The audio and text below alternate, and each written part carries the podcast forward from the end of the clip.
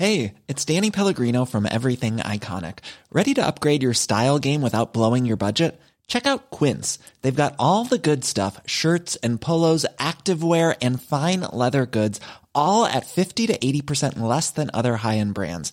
And the best part? They're all about safe, ethical, and responsible manufacturing. Get that luxury vibe without the luxury price tag.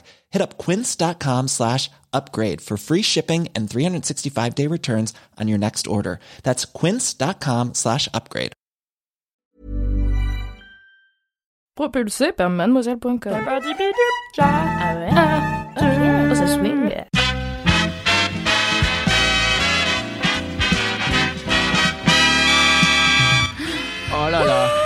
Je suis si contente. Bonjour, bonsoir Internet, c'est trop bien.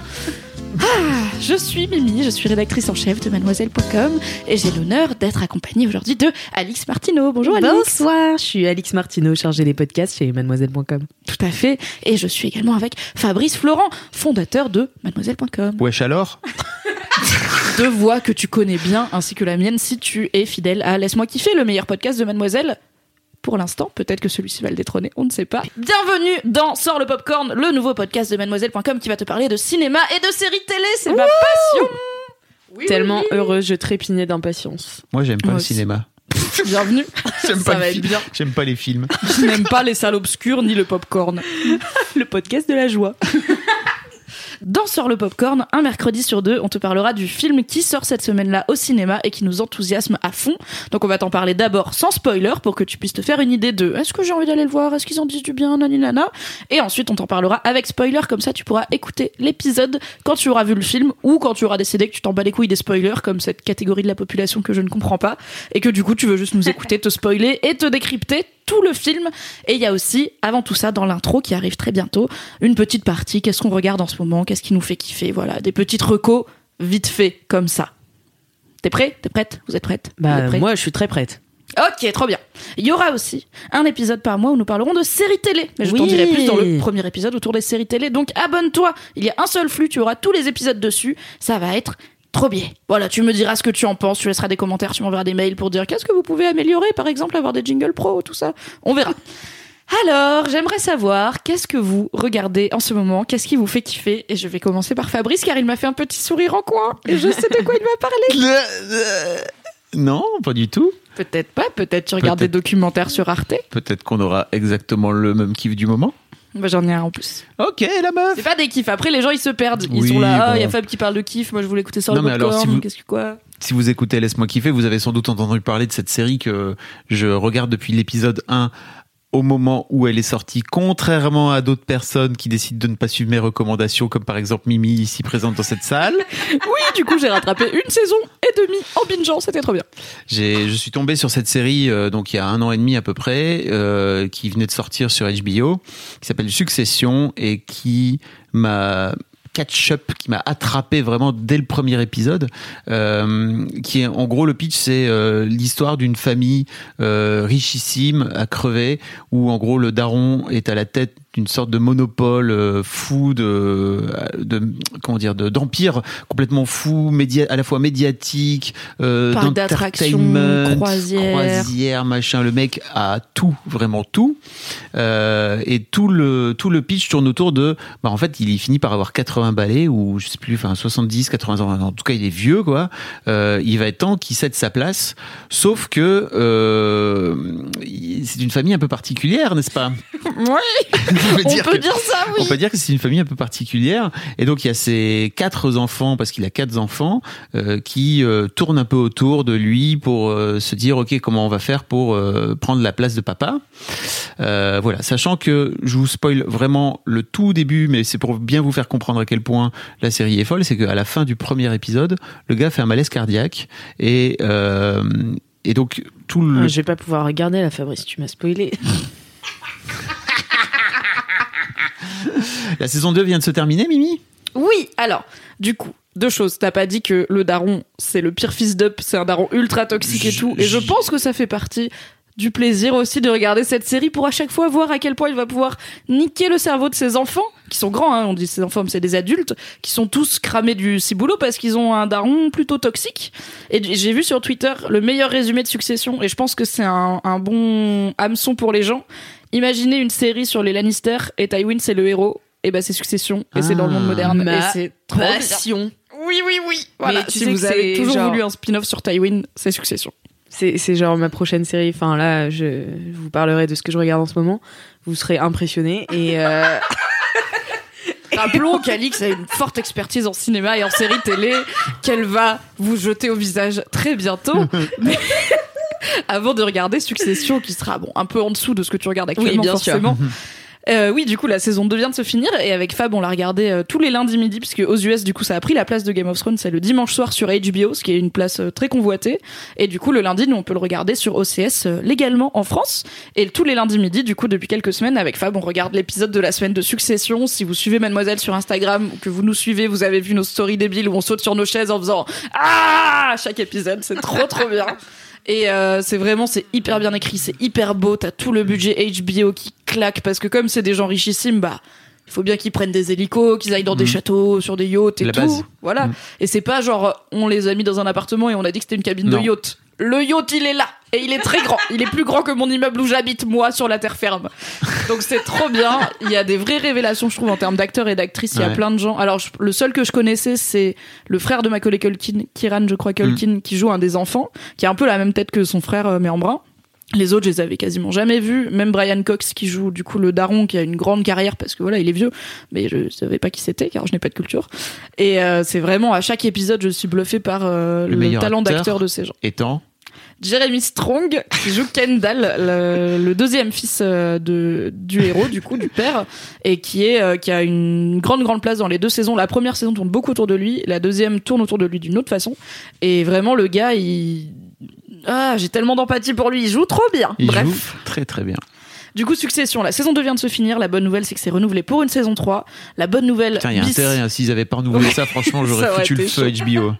La bonne nouvelle bis, c'est que du coup, si t'as pas encore regardé, t'as deux saisons de 10 épisodes à regarder. C'est un long format, c'est hyper beau, c'est de la prestige TV, comme on dit. Et c'est vraiment un énorme kiff. Donc regarde-la et viens me rappeler que j'étais qu'un con de pas écouter Fabrice quand il m'a dit il y a deux ans, tu devrais regarder Succession, ça te plairait trop. Et que j'ai dit texto, ah non, les histoires de gens riches, ça m'intéresse pas. Voilà. Pour te montrer l'ouverture d'esprit de cette personne que j'ai néanmoins nommé rédac chef hein, de, de, mon magazine. Mais bon, bref. Tout ça, tout ça pour dire. Je pense qu'il faut aussi préciser un truc, c'est que je pense que c'est la seule série que j'ai jamais vue de ma vie où t'as pas un personnage que t'as envie d'aimer.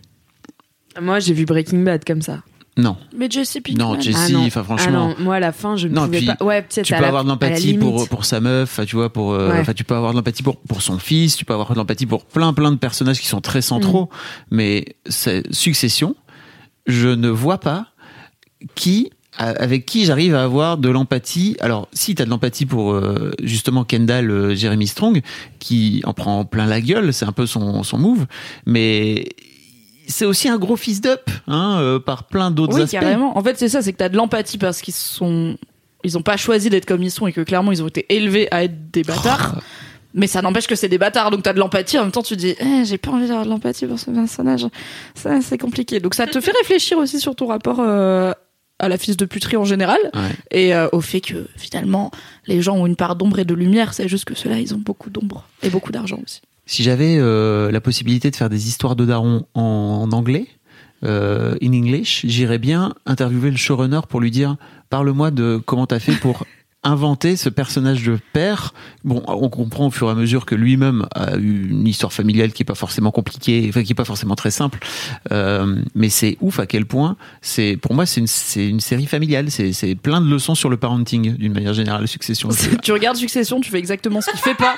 T'as des enfants à peu près équilibrés. Tu fais l'inverse de tout ce qu'il fait. il monte ses enfants les uns contre les autres. Enfin, et tu sens que c'est un vrai truc culturel familial, quoi. C'est pas juste là parce que il se rend compte qu'il va falloir qu'il cède la place. Non, Mais du coup, ancré. Est-ce que vous avez déjà regardé Empire ou pas? Alors c'est alors oui, donc Empire Parce c'était que moi, un je genre de kiffais Empire. c'était donc un genre de soap opera dans le milieu du hip-hop. C'est toujours d'ailleurs, c'est pas fini, la dernière saison va sortir. Et euh, je crois que j'en avais fait un article sur Mademoiselle et du coup c'est pareil, c'est une tragédie familiale mais avec du drama pour le coup à Mais tous non, les mais ça c'est de génial. Mais, mais pareil, le père c'était un zinzin et en même temps, un épisode sur deux, t'étais là. ouais mais d'accord, je comprends pourquoi il fait ça et après t'es là oh le fils de pute enfin vraiment c'était et pareil il est à la tête de donc cet empire euh, musical euh, et moi j'avais trop kiffé les personnages sont trop Mm. badass Cookie Lion euh, voilà j'adore Mais je pense que tu comprends pourquoi le daron fait ça. C'est-à-dire qu'il Ouais. y a un vrai truc de c'est toute sa vie. Et je pense que se rendre compte que de lâcher sa boîte, c'est c'est- c'est signer sa mort en fait. C'est vraiment signer son arrêt de mort. Je pense Ouais, qu'il mais a ça ce truc pas là. pourquoi ça fait 30 ans qu'il nique ses gosses, tu vois. Enfin, Alors- non, pas, non. 30 ans qu'il flingue le cerveau de ses gosses, tu vois. Si, moi, j'ai, quand on parle un peu très très vite de sa famille, tu comprends assez rapidement que le mec, il, c'est compliqué pour lui dans sa tête, quoi, tu vois. Ouais. Déjà à la base. Je pense que cette intro est trop longue. Oui. Mm. Voilà, c'était la première reco de ce podcast. C'était Succession, c'est dispo sur OCS. Tu peux tout rattraper, c'est trop bien. Alix ah alors moi je vous explique mon triple salto du moment comme tu l'as décrit Mimi Triple salto, double axel, grand écart. En ce moment, je regarde trois séries. Enfin, je regardais puisque j'en ai fini euh, une. Donc, euh, j'en ai plus que deux. Euh, non, j'en ai fini deux, donc j'en ai plus qu'une, pardon. Voilà. Podcast des gens très précis. Donc, voilà, je regardais Peaky Blinders, dont j'ai parlé longuement dans Laisse-moi kiffer, le dernier épisode numéro 62 qui sortira demain. J'ai parlé très très longuement de cette série qui me tient vraiment en haleine depuis des années où c'est juste magnifique et pareil c'est très enfin les, les personnages sont très voyous très mauvais mais en même Tu peux temps pitcher euh, pour les gens qui n'ont pas du tout l'info et qui Ouais. peut-être n'écoutent toujours pas Laisse-moi kiffer. Juste LMK, c'est, ça sera sorti quand vous l'écouterez cet épisode. bah non Bah non, ça sort demain. ça ça. sort demain ça et LMK du coup on a dit qu'on le mettait le jeudi Tu vas me couper. C'est confus ces histoires de calendrier. Euh, donc, euh, Peaky Blinders, c'est euh, l'histoire d'un gang familial qui, euh, au début, commence, enfin, qui a le contrôle sur la ville de Birmingham, donc en Angleterre dans les années début des années 20 parce qu'ils reviennent de la guerre euh, la première guerre mondiale en France. Et donc c'est des mecs qui sont complètement torturés enfin voilà t'as Tommy euh, Tommy Shelby qui est à la tête de la famille et euh, qui bah euh, qui est complètement fucked up dans sa tête. Et ses frères aussi sont complètement fucked up. Et en fait tout le monde est complètement fucked up dans cette série. Mais en fait ils sont tellement badass et tellement beaux et tellement attrayants. Enfin le, le truc du crime et tout c'est c'est un truc de malade. Et il ils a- sont très bien habillés. ils sont très bien habillés, ils ont un style on flick, comme on dit. Est-ce que c'est iconique C'est complètement iconique comme style. Euh, du coup, euh, voilà, et les, tous les plans sont très très beaux. Et surtout, moi, ce que j'adore, c'est les personnages féminins. Comme je l'ai dit dans MK, euh, c'est euh, voilà, c'est très ancré dans l'histoire. Donc, il y a vraiment une toile de fond historique qui est très très présente. Parce que Tommy s'inscrit de plus en plus dans l'histoire. En fait, au fur et à mesure des épisodes, il fait la grande histoire avec un H au fur et à mesure des saisons, au fur et à mesure qu'il abat des ennemis en fait et qu'il étend son, son empire. Euh, donc, euh, donc voilà, je sais plus où j'allais avec ça.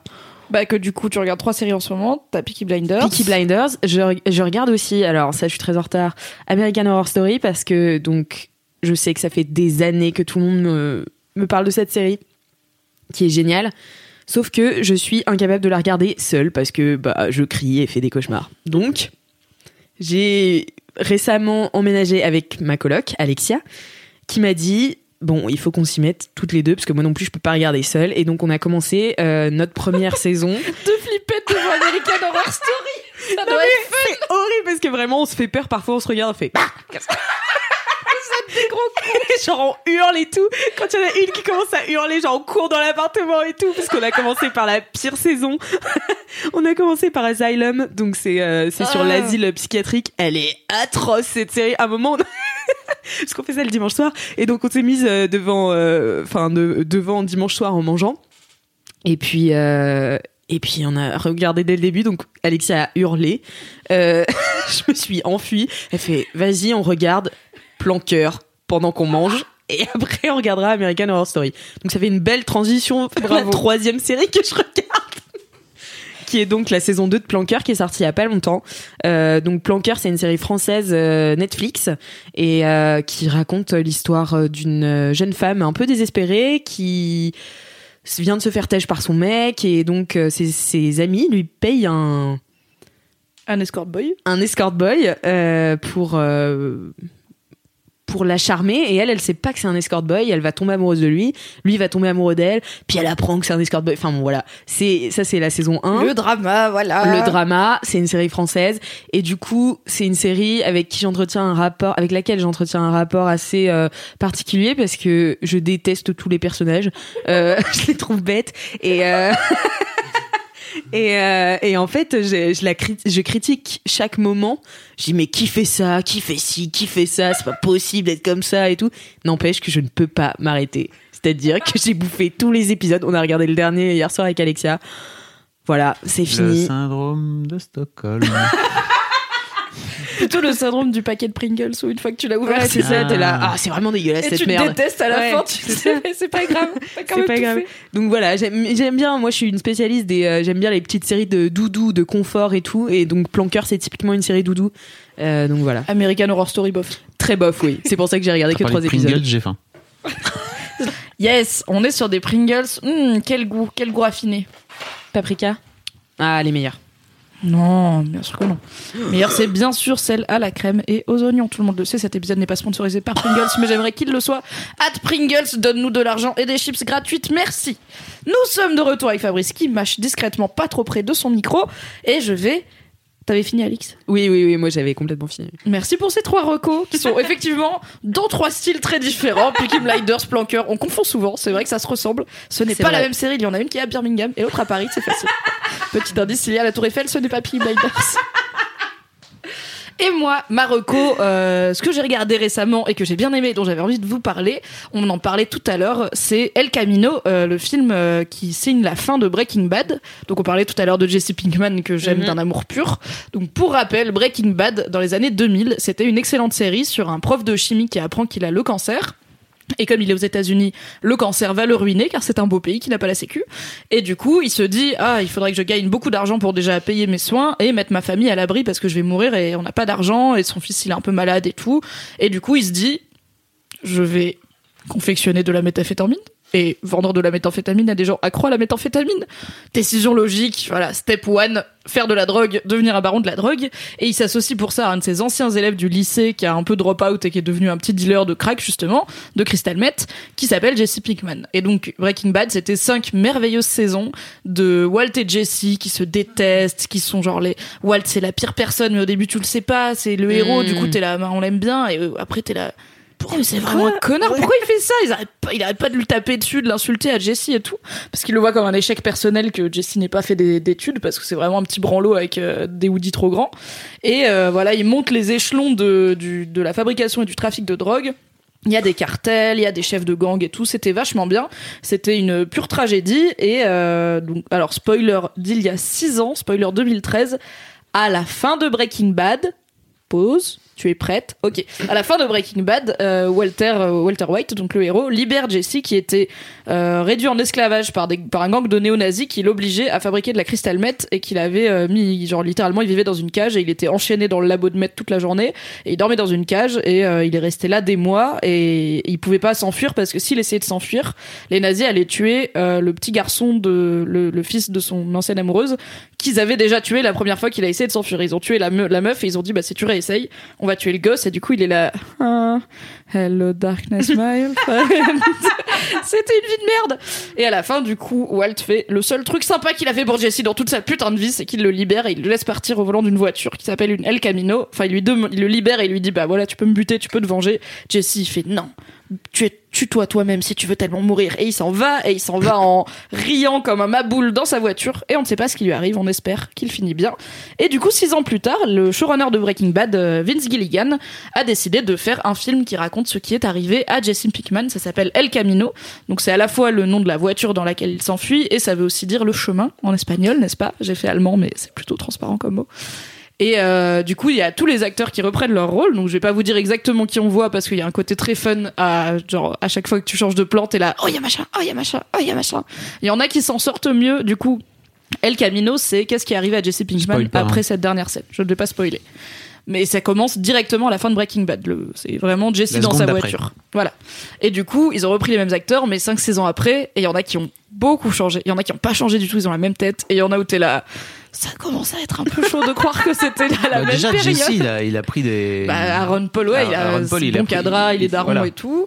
Et, mais comme il est assez. Il est a cadra des- Ouais, pas loin, je pense. Il a des bonnes pattes de doigts, hein, tu vois, Ah qu'il ouais n'avait pas à l'époque de. Il commence à être un peu daddy, tu vois. Ah, baby. Voilà, un peu, un peu Il a un peu pris de poids et tout en plus. Oui, alors que quand, il, quand il euh, s'évade, il est voilà. complètement émacié parce qu'il est pas très bien nourri. Ouais. Mais bon, ils s'en sortent à peu près avec des bails de fringues, de, de costumes plus ou moins réussis.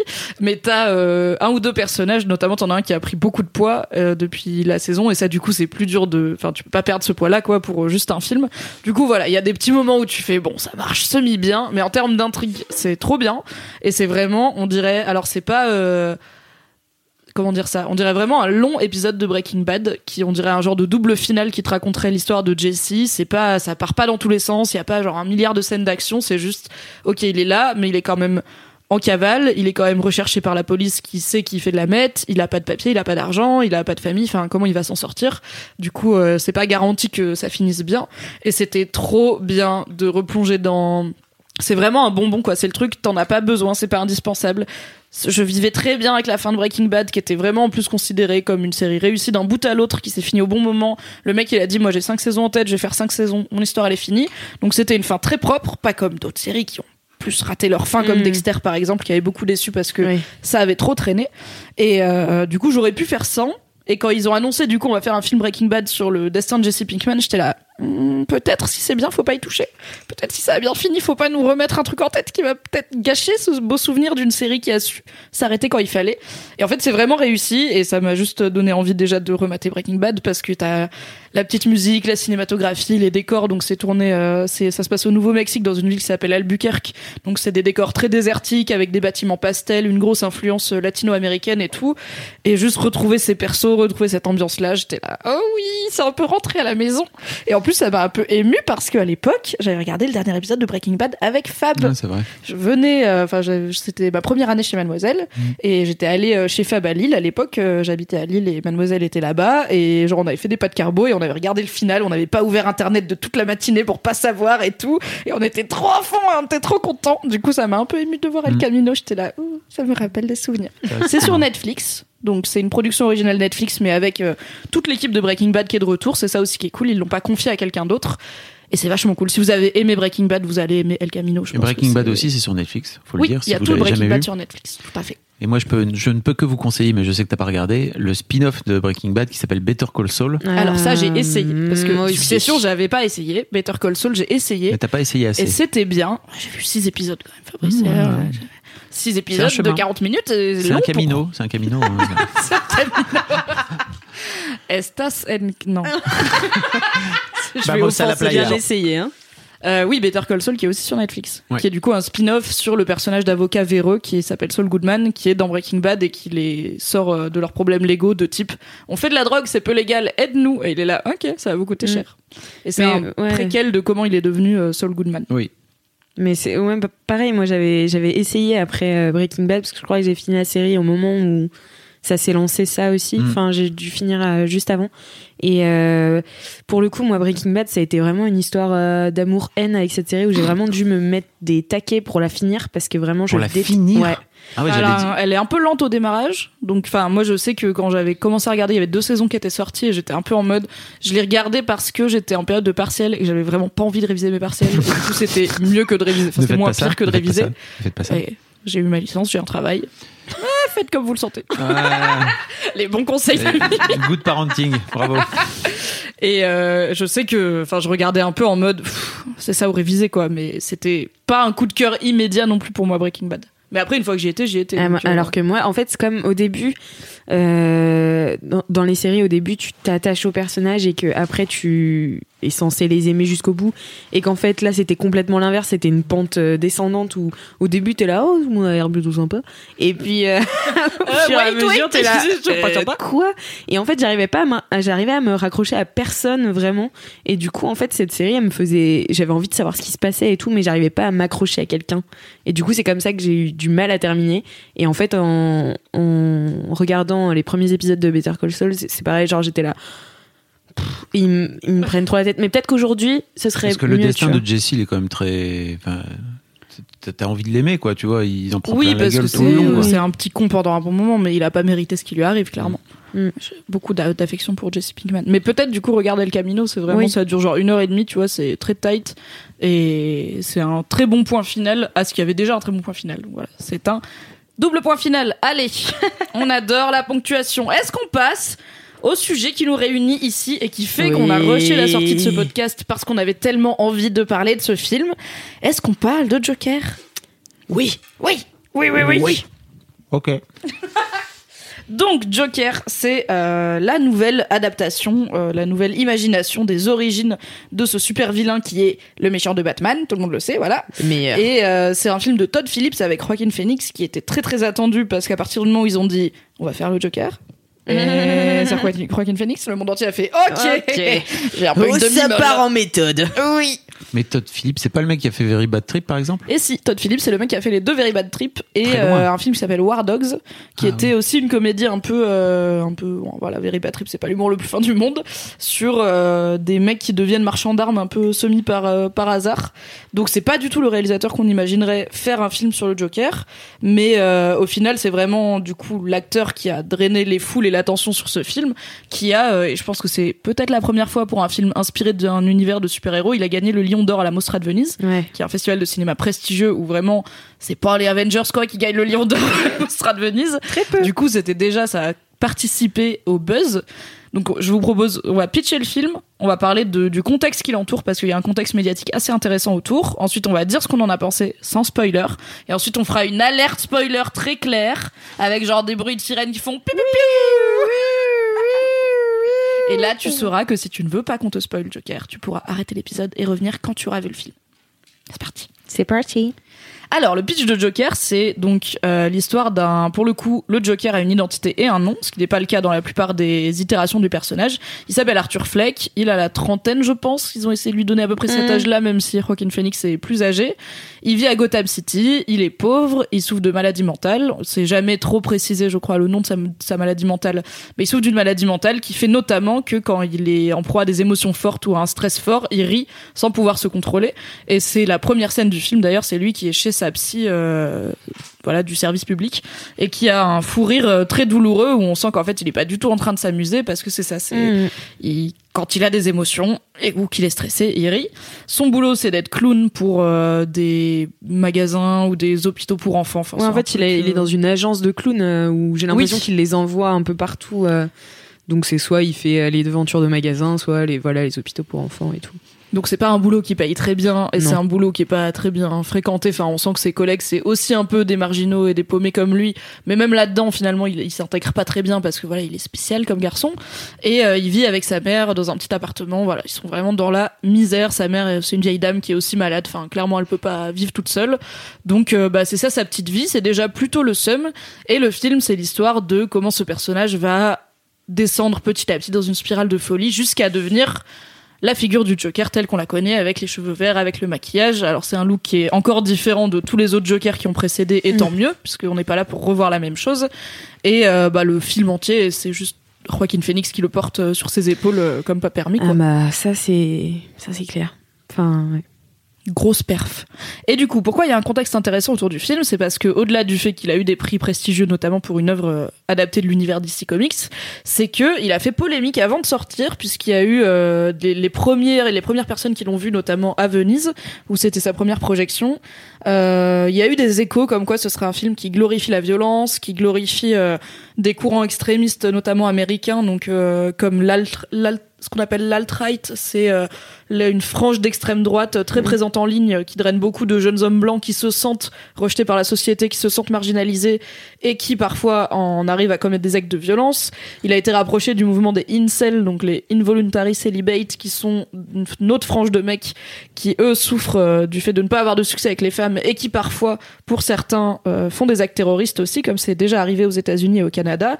Donc voilà, le film a été soupçonné de glorifier la violence et de pousser à l'acte des gens qui se sentiraient déjà un- une forme d'écho dans le personnage du Joker. Et ça a été aussi amplifié par le fait que euh, quand The Dark Knight Rises était sorti, il y avait un mec qui se faisait appeler le Joker qui avait fait une fusillade dans un cinéma euh, Aurora aux États-Unis euh, pendant la projection. Et du coup, l'idée, c'est en fait, on a déjà des gens qui s'identifient au personnage du Joker qui tue des gens. Est-ce qu'on pourrait ne pas faire un film qui dit peut-être que le Joker a raison au fond? Donc c'était tout un contexte où le film a fait une grosse grosse polémique avant même de Mm. sortir, quasiment personne ne l'avait vu et il y avait déjà des articles, des contre-articles, des opinions, des contre-opinions, des vidéos sur YouTube. J'étais là, mais personne ne sait, vous n'avez pas vu le film.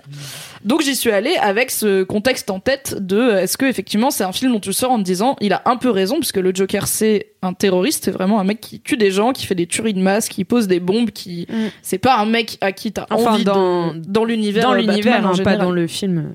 Oui, oui, pas dans le film. Mais euh, en général, voilà, c'est un personnage qui est un antagoniste très clair. C'est un agent du chaos qui veut foutre la merde et qui a aucune empathie pour la vie humaine en général. Donc, euh, effectivement, c'est pas une bonne idée de faire un film qui dit il a un peu raison quand même, parce qu'il y a déjà assez de gens, surtout aux États-Unis, qui sont mentalement fragiles et qui ont accès à des armes à feu.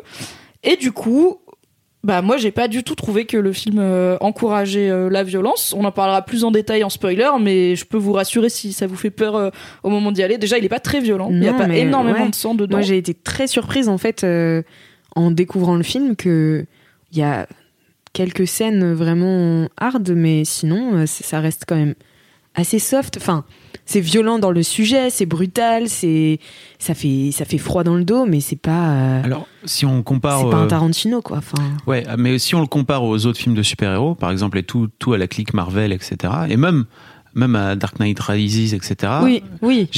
en fait, il y a des moments de violence qui sont ultra violents et très graphiques. Qui... Bah, par exemple, dans The Dark Knight, donc où il y a le Joker qui est incarné par Heath Ledger, il y a un moment où il fait un tour de magie avec des guillemets pour euh, faire disparaître un crayon, Ah ouais. et en fait, il pose un crayon à la verticale sur un sur une table. Il dit à un mec, tu veux voir un tour de magie, je vais faire disparaître le crayon. Et il lui éclate la tête sur le crayon, et du coup, le crayon traverse son crâne. Ah, Pour moi, c'est ça la c'est meilleure mille fois plus violent que tout ce qu'il y a dans ce nouveau Joker. Et c'est juste une scène comme ça pour te présenter le, le bonhomme. Quoi. Oui, ça Donc, dure euh, une demi seconde cette scène. Moi, mais je me souviens que j'étais. En fait, elle te prépare à rien, quoi. Oui, Genre, c'est il fait, tu veux que je te montre voilà et pas comme ça et enfin. Oui, j'entends. Il y a Aucune un moment, préparation. il attache un Alors mec sur une pile de billets, il y fout le feu, il brûle le mec Ouais. vivant. Enfin, il y a quand même dans Dark Knight des choses, et sans même parler de la violence que Batman commet, parce que quand Mm. même, le mec il tue personne, mais bon, il a dû envoyer pas mal de gens dans des fauteuils roulants à vie. Mais même la violence du Joker, et je trouve qu'il y a des films où il est beaucoup plus. Autant Bah, dans les fait, versions est- de Tim Burton, je pense qu'il y avait pas beaucoup de sang parce que c'était pas le. Ouais. Enfin, c'était Jack Nicholson qui était plus en mode parrain de la mafia, et je pense qu'on le voit pas forcément commettre des crimes euh, très violents. Surtout, il est très machiavélique, beaucoup plus que là en fait. euh, le Jack Nicholson, il est. Voilà, il a, il a un côté euh, très euh, bah, super vilain, mais vraiment au sens de chef de mafia. Alors que là, c'est vraiment les origines du Oui, Joker. il est le Joker, c'est où ça. il était où il était en fait euh, complètement rejeté de la société donc euh, enfin il dit il a l'impression de pas exister en fait enfin c'est c'est c'est Moi, ça j'ai- l'idée du film J'y ai quoi. amené mon enfant qui a 13 ans, donc en fait j'avais vérifié auparavant, c'est interdit au moins de 12. Euh, j'avais demandé à Mimi, est-ce que tu penses que c'est cool ou pas pour euh, pour Lina? Parce qu'on a tendance à, à aller voir tous les films de super-héros ensemble c'est un peu notre notre truc. Et en fait c'est marrant parce que je lui avais un peu prévenu en lui disant en fait le film il est un peu il est un peu dark. euh, si tu te sens pas bien, si tu te sens oppressé et tout, tu le dis et puis on y va, quoi, tu vois. Et en fait, en partant, elle m'a dit, en fait, en vrai, je m'attendais à plus violent que ça. Hein. J'ai fait, ok, peut-être, Et ouais, bah, peut-être parce que- sociopathe. Bonjour. Mais non, mais J'ai parce perdu que- ta pureté sitôt. En fait, moi, je la comprends parce que, en fait, dans ce, comme il est toujours sur le fil de la folie, Mm. en fait, on est toujours préparé à ce qu'il se passe quelque chose. Alors que justement, dans The Dark Knight, moi, Heath Ledger, vraiment, quand il faisait ces choses-là, je n'étais pas prête. Et c'était d'autant plus violent, en fait, que c'était d'un coup comme ça. Tu savais qu'il était fou, mais tu savais pas quand ça arrivait. Alors que là, je trouve que t'es toujours, quand il te regarde, tu te ouais, dis. il y a des longs plans avec Euh, du coup Joaquin Phoenix qui est limite en, en regard caméra Ouais. et où t'es là en mode non merci monsieur, j'ai un petit peu peur de vous.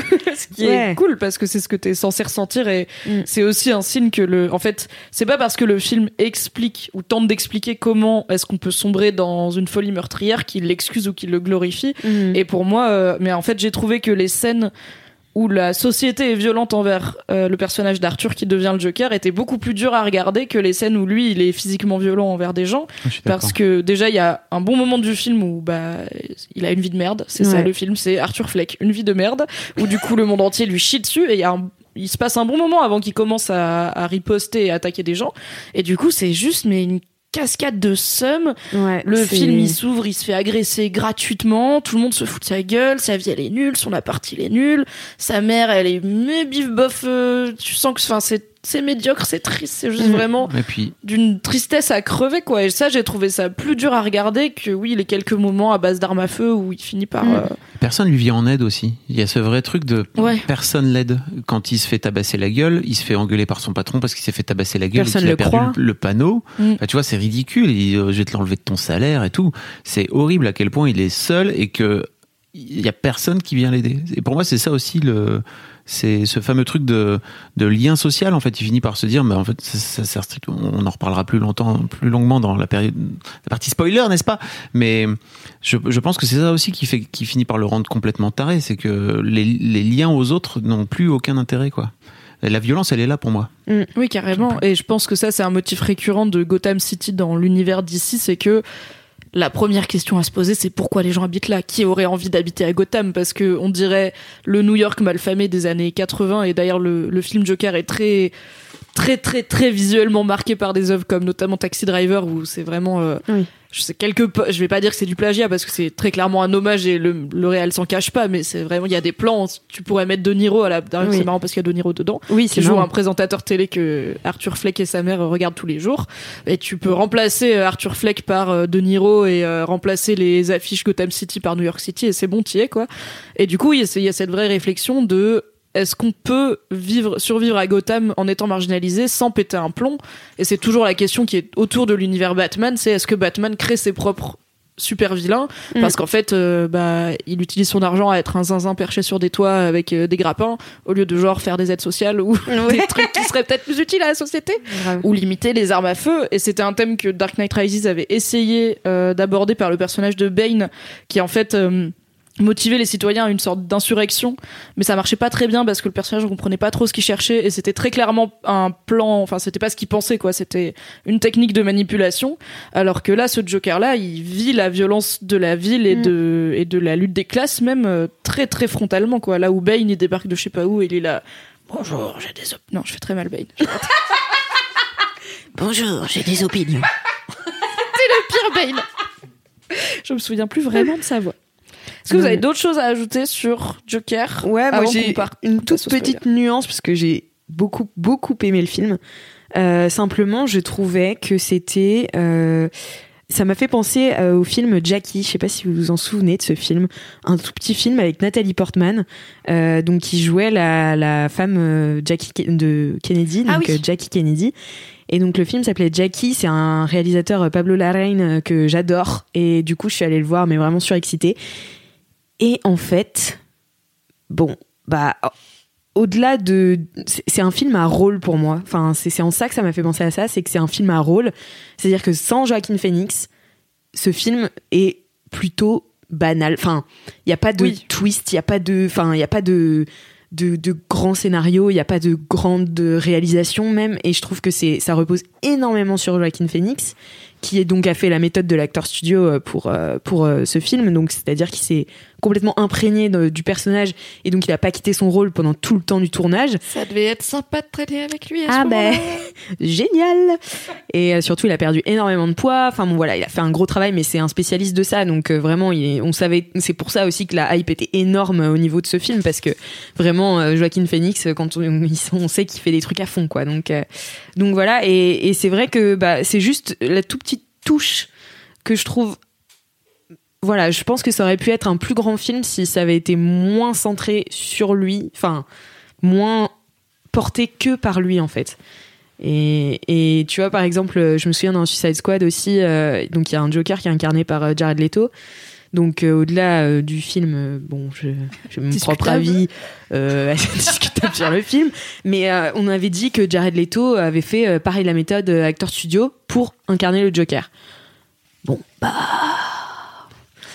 Ils l'ont coupé au montage. En vrai, il a, il a, je pense, 5 minutes d'apparition dans un film qui fait plus de 2 heures. Donc je pense qu'il y a tout un boulot qu'il a fait sur ce personnage qu'on ne voit pas et qu'on enfin, qu'on n'a pas vu et qu'on ne verra Ouais. jamais. Mais même en fait, ça aurait pu, ça aurait pu ressortir dans les quelques scènes qu'ils lui ont laissées. Sauf que en fait, même dans les quelques scènes, c'est un, enfin pour moi, euh, le Joker dans ce film-là, c'est un, c'est un pimp. Enfin, c'est un. Oui, c'est ça, c'est un il a c'est Il un un Mac, côté- quoi. ouais, c'est un est- Il est en gangster. club avec sa go euh, en micro-barésie sur les genoux, il a des flingues partout, des tatouages Ouais, partout, euh, des dents en or, ce qui est une aussi une interprétation plutôt moderne et qui aurait pu être intéressante en soi de Mm. OK, le Joker euh, plus intéressé par les plaisirs euh, de la vie, on va Ouais. dire clairement.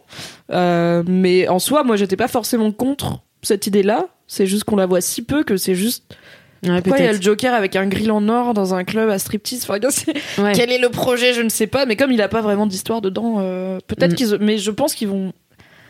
Il va y avoir une suite, il me semble, à Suicide Squad. On est dans les limbes de la production des bails, de rachat et tout. Suicide Squad, c'est déjà très compliqué. Ouais. Peut-être qu'on reverra le, le Joker de Jared Leto avec plus de screen time pour comprendre un peu euh, son interprétation du personnage. Mais ouais, mais du coup, avec ce film-là, je pense que c'est.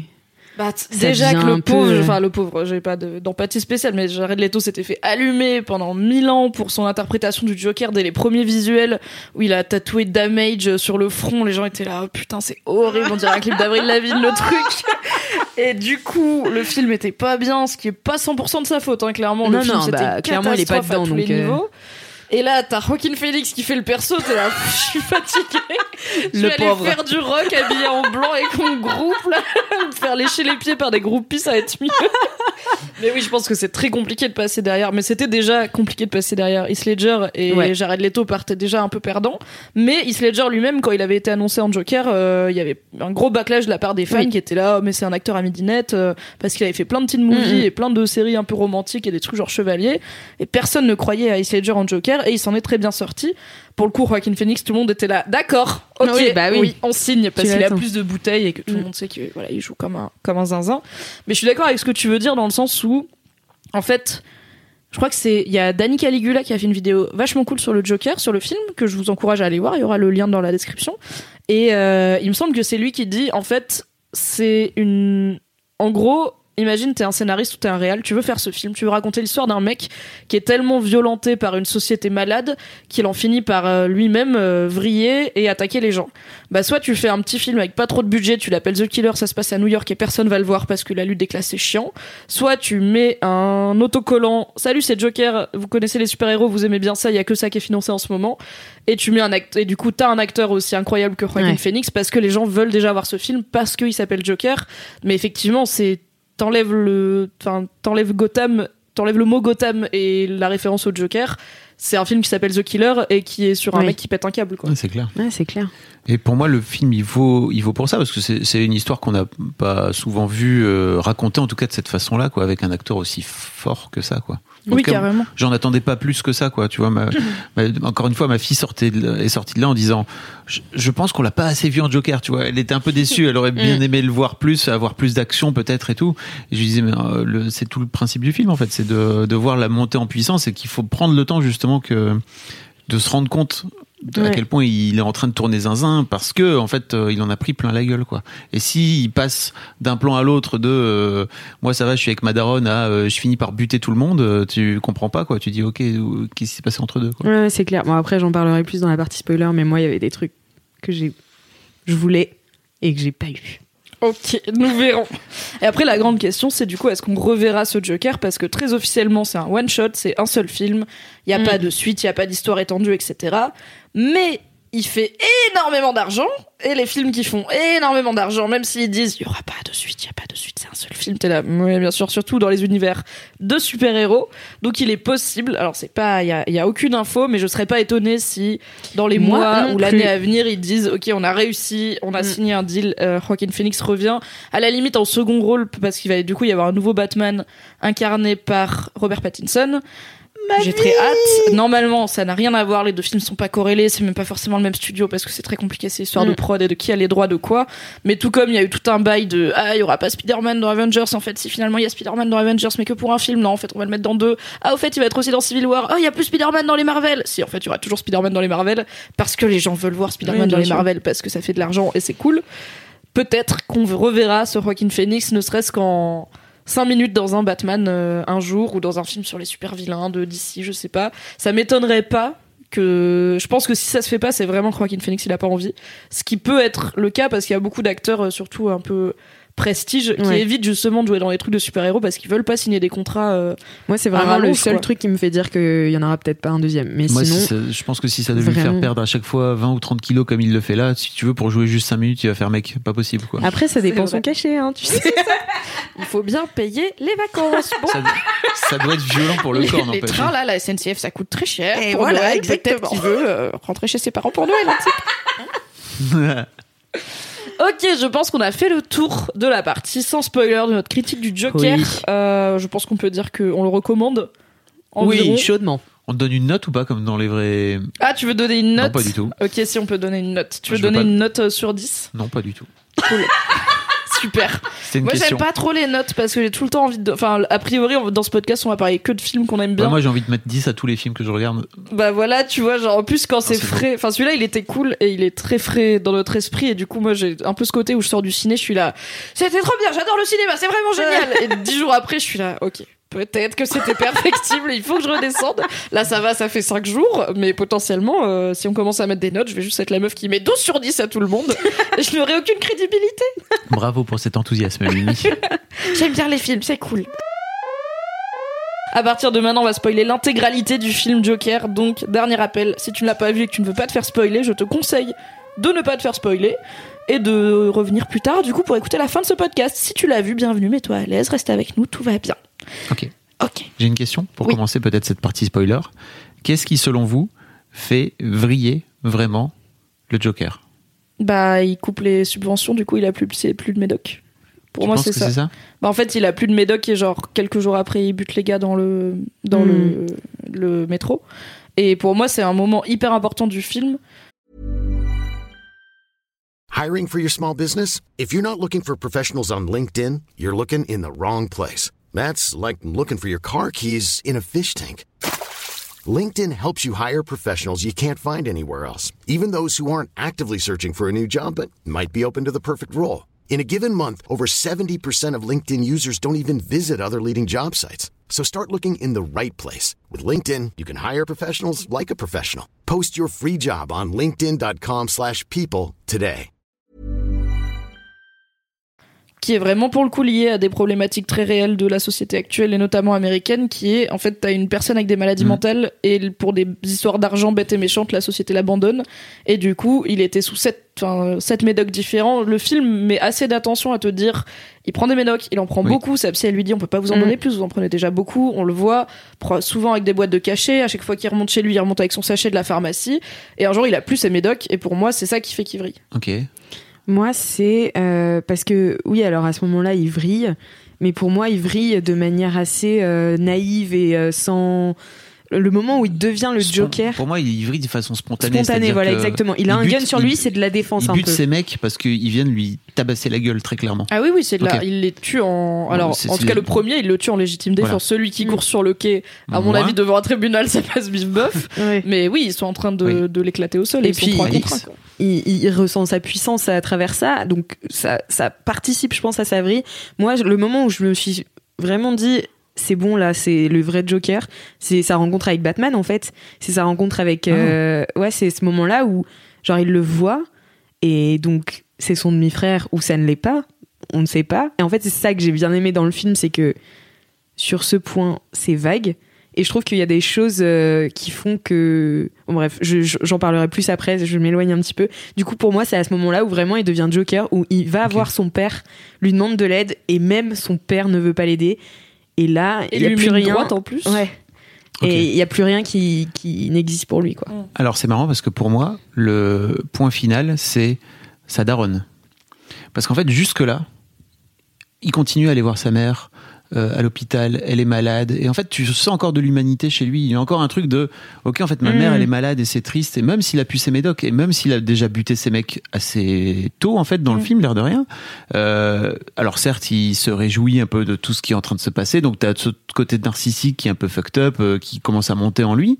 Mais il est toujours dans ce truc de, en fait, j'ai ma mère qui s'occupe de moi et qui est là et dont il faut que je m'occupe aussi. Mm. Et pour moi, le. Oui, c'est sa grande fierté de s'occuper de sa mère. Voilà, tu vois, il a ce truc de. Et puis en fait, c'est sa mère. Enfin, tu vois, il a un Mhm. lien avec elle aussi. Et hum, je pense, moi, de ce que j'ai lu du film, alors encore une fois, je l'ai vu, il faudrait le revoir sans doute, mais effectivement, il y a le truc qui monte. Et pour moi, le truc qui le fait vriller, c'est sa daronne, dont il se rend compte en fait que toute sa vie est un mensonge depuis Mhm. le départ. Et d'ailleurs, en fait. euh, C'est quand il rencontre son le- père. son fameux, son Mais fameux cela dit, il s'en double rencontre parce que d'abord, il se rend compte que son père c'est Thomas Wayne, Mm. selon sa mère, ou enfin que- qu'elle lui écrit il faut que tu t'occupes Mm. de ton fils et tout. Donc là déjà, il vrille, enfin il s'engueule Ouais. avec sa mère et tout. Et ensuite, ça aussi c'était un mensonge. En fait, non, elle est folle, était adoptée. Donc c'est genre une longue semaine dans la vie d'Arthur Fleck Voilà. qui était déjà pas en forme. Et pour moi, le moment où il vrille, c'est le moment où il bute sa mère. C'est-à-dire que Mm. quand il l'étouffe s- de façon très. euh, Alors là, pour le coup, il est pas dans la légitime défense. Enfin, tu vois, il est pas. Il est Elle pas, était peu agressive. il est pas du tout.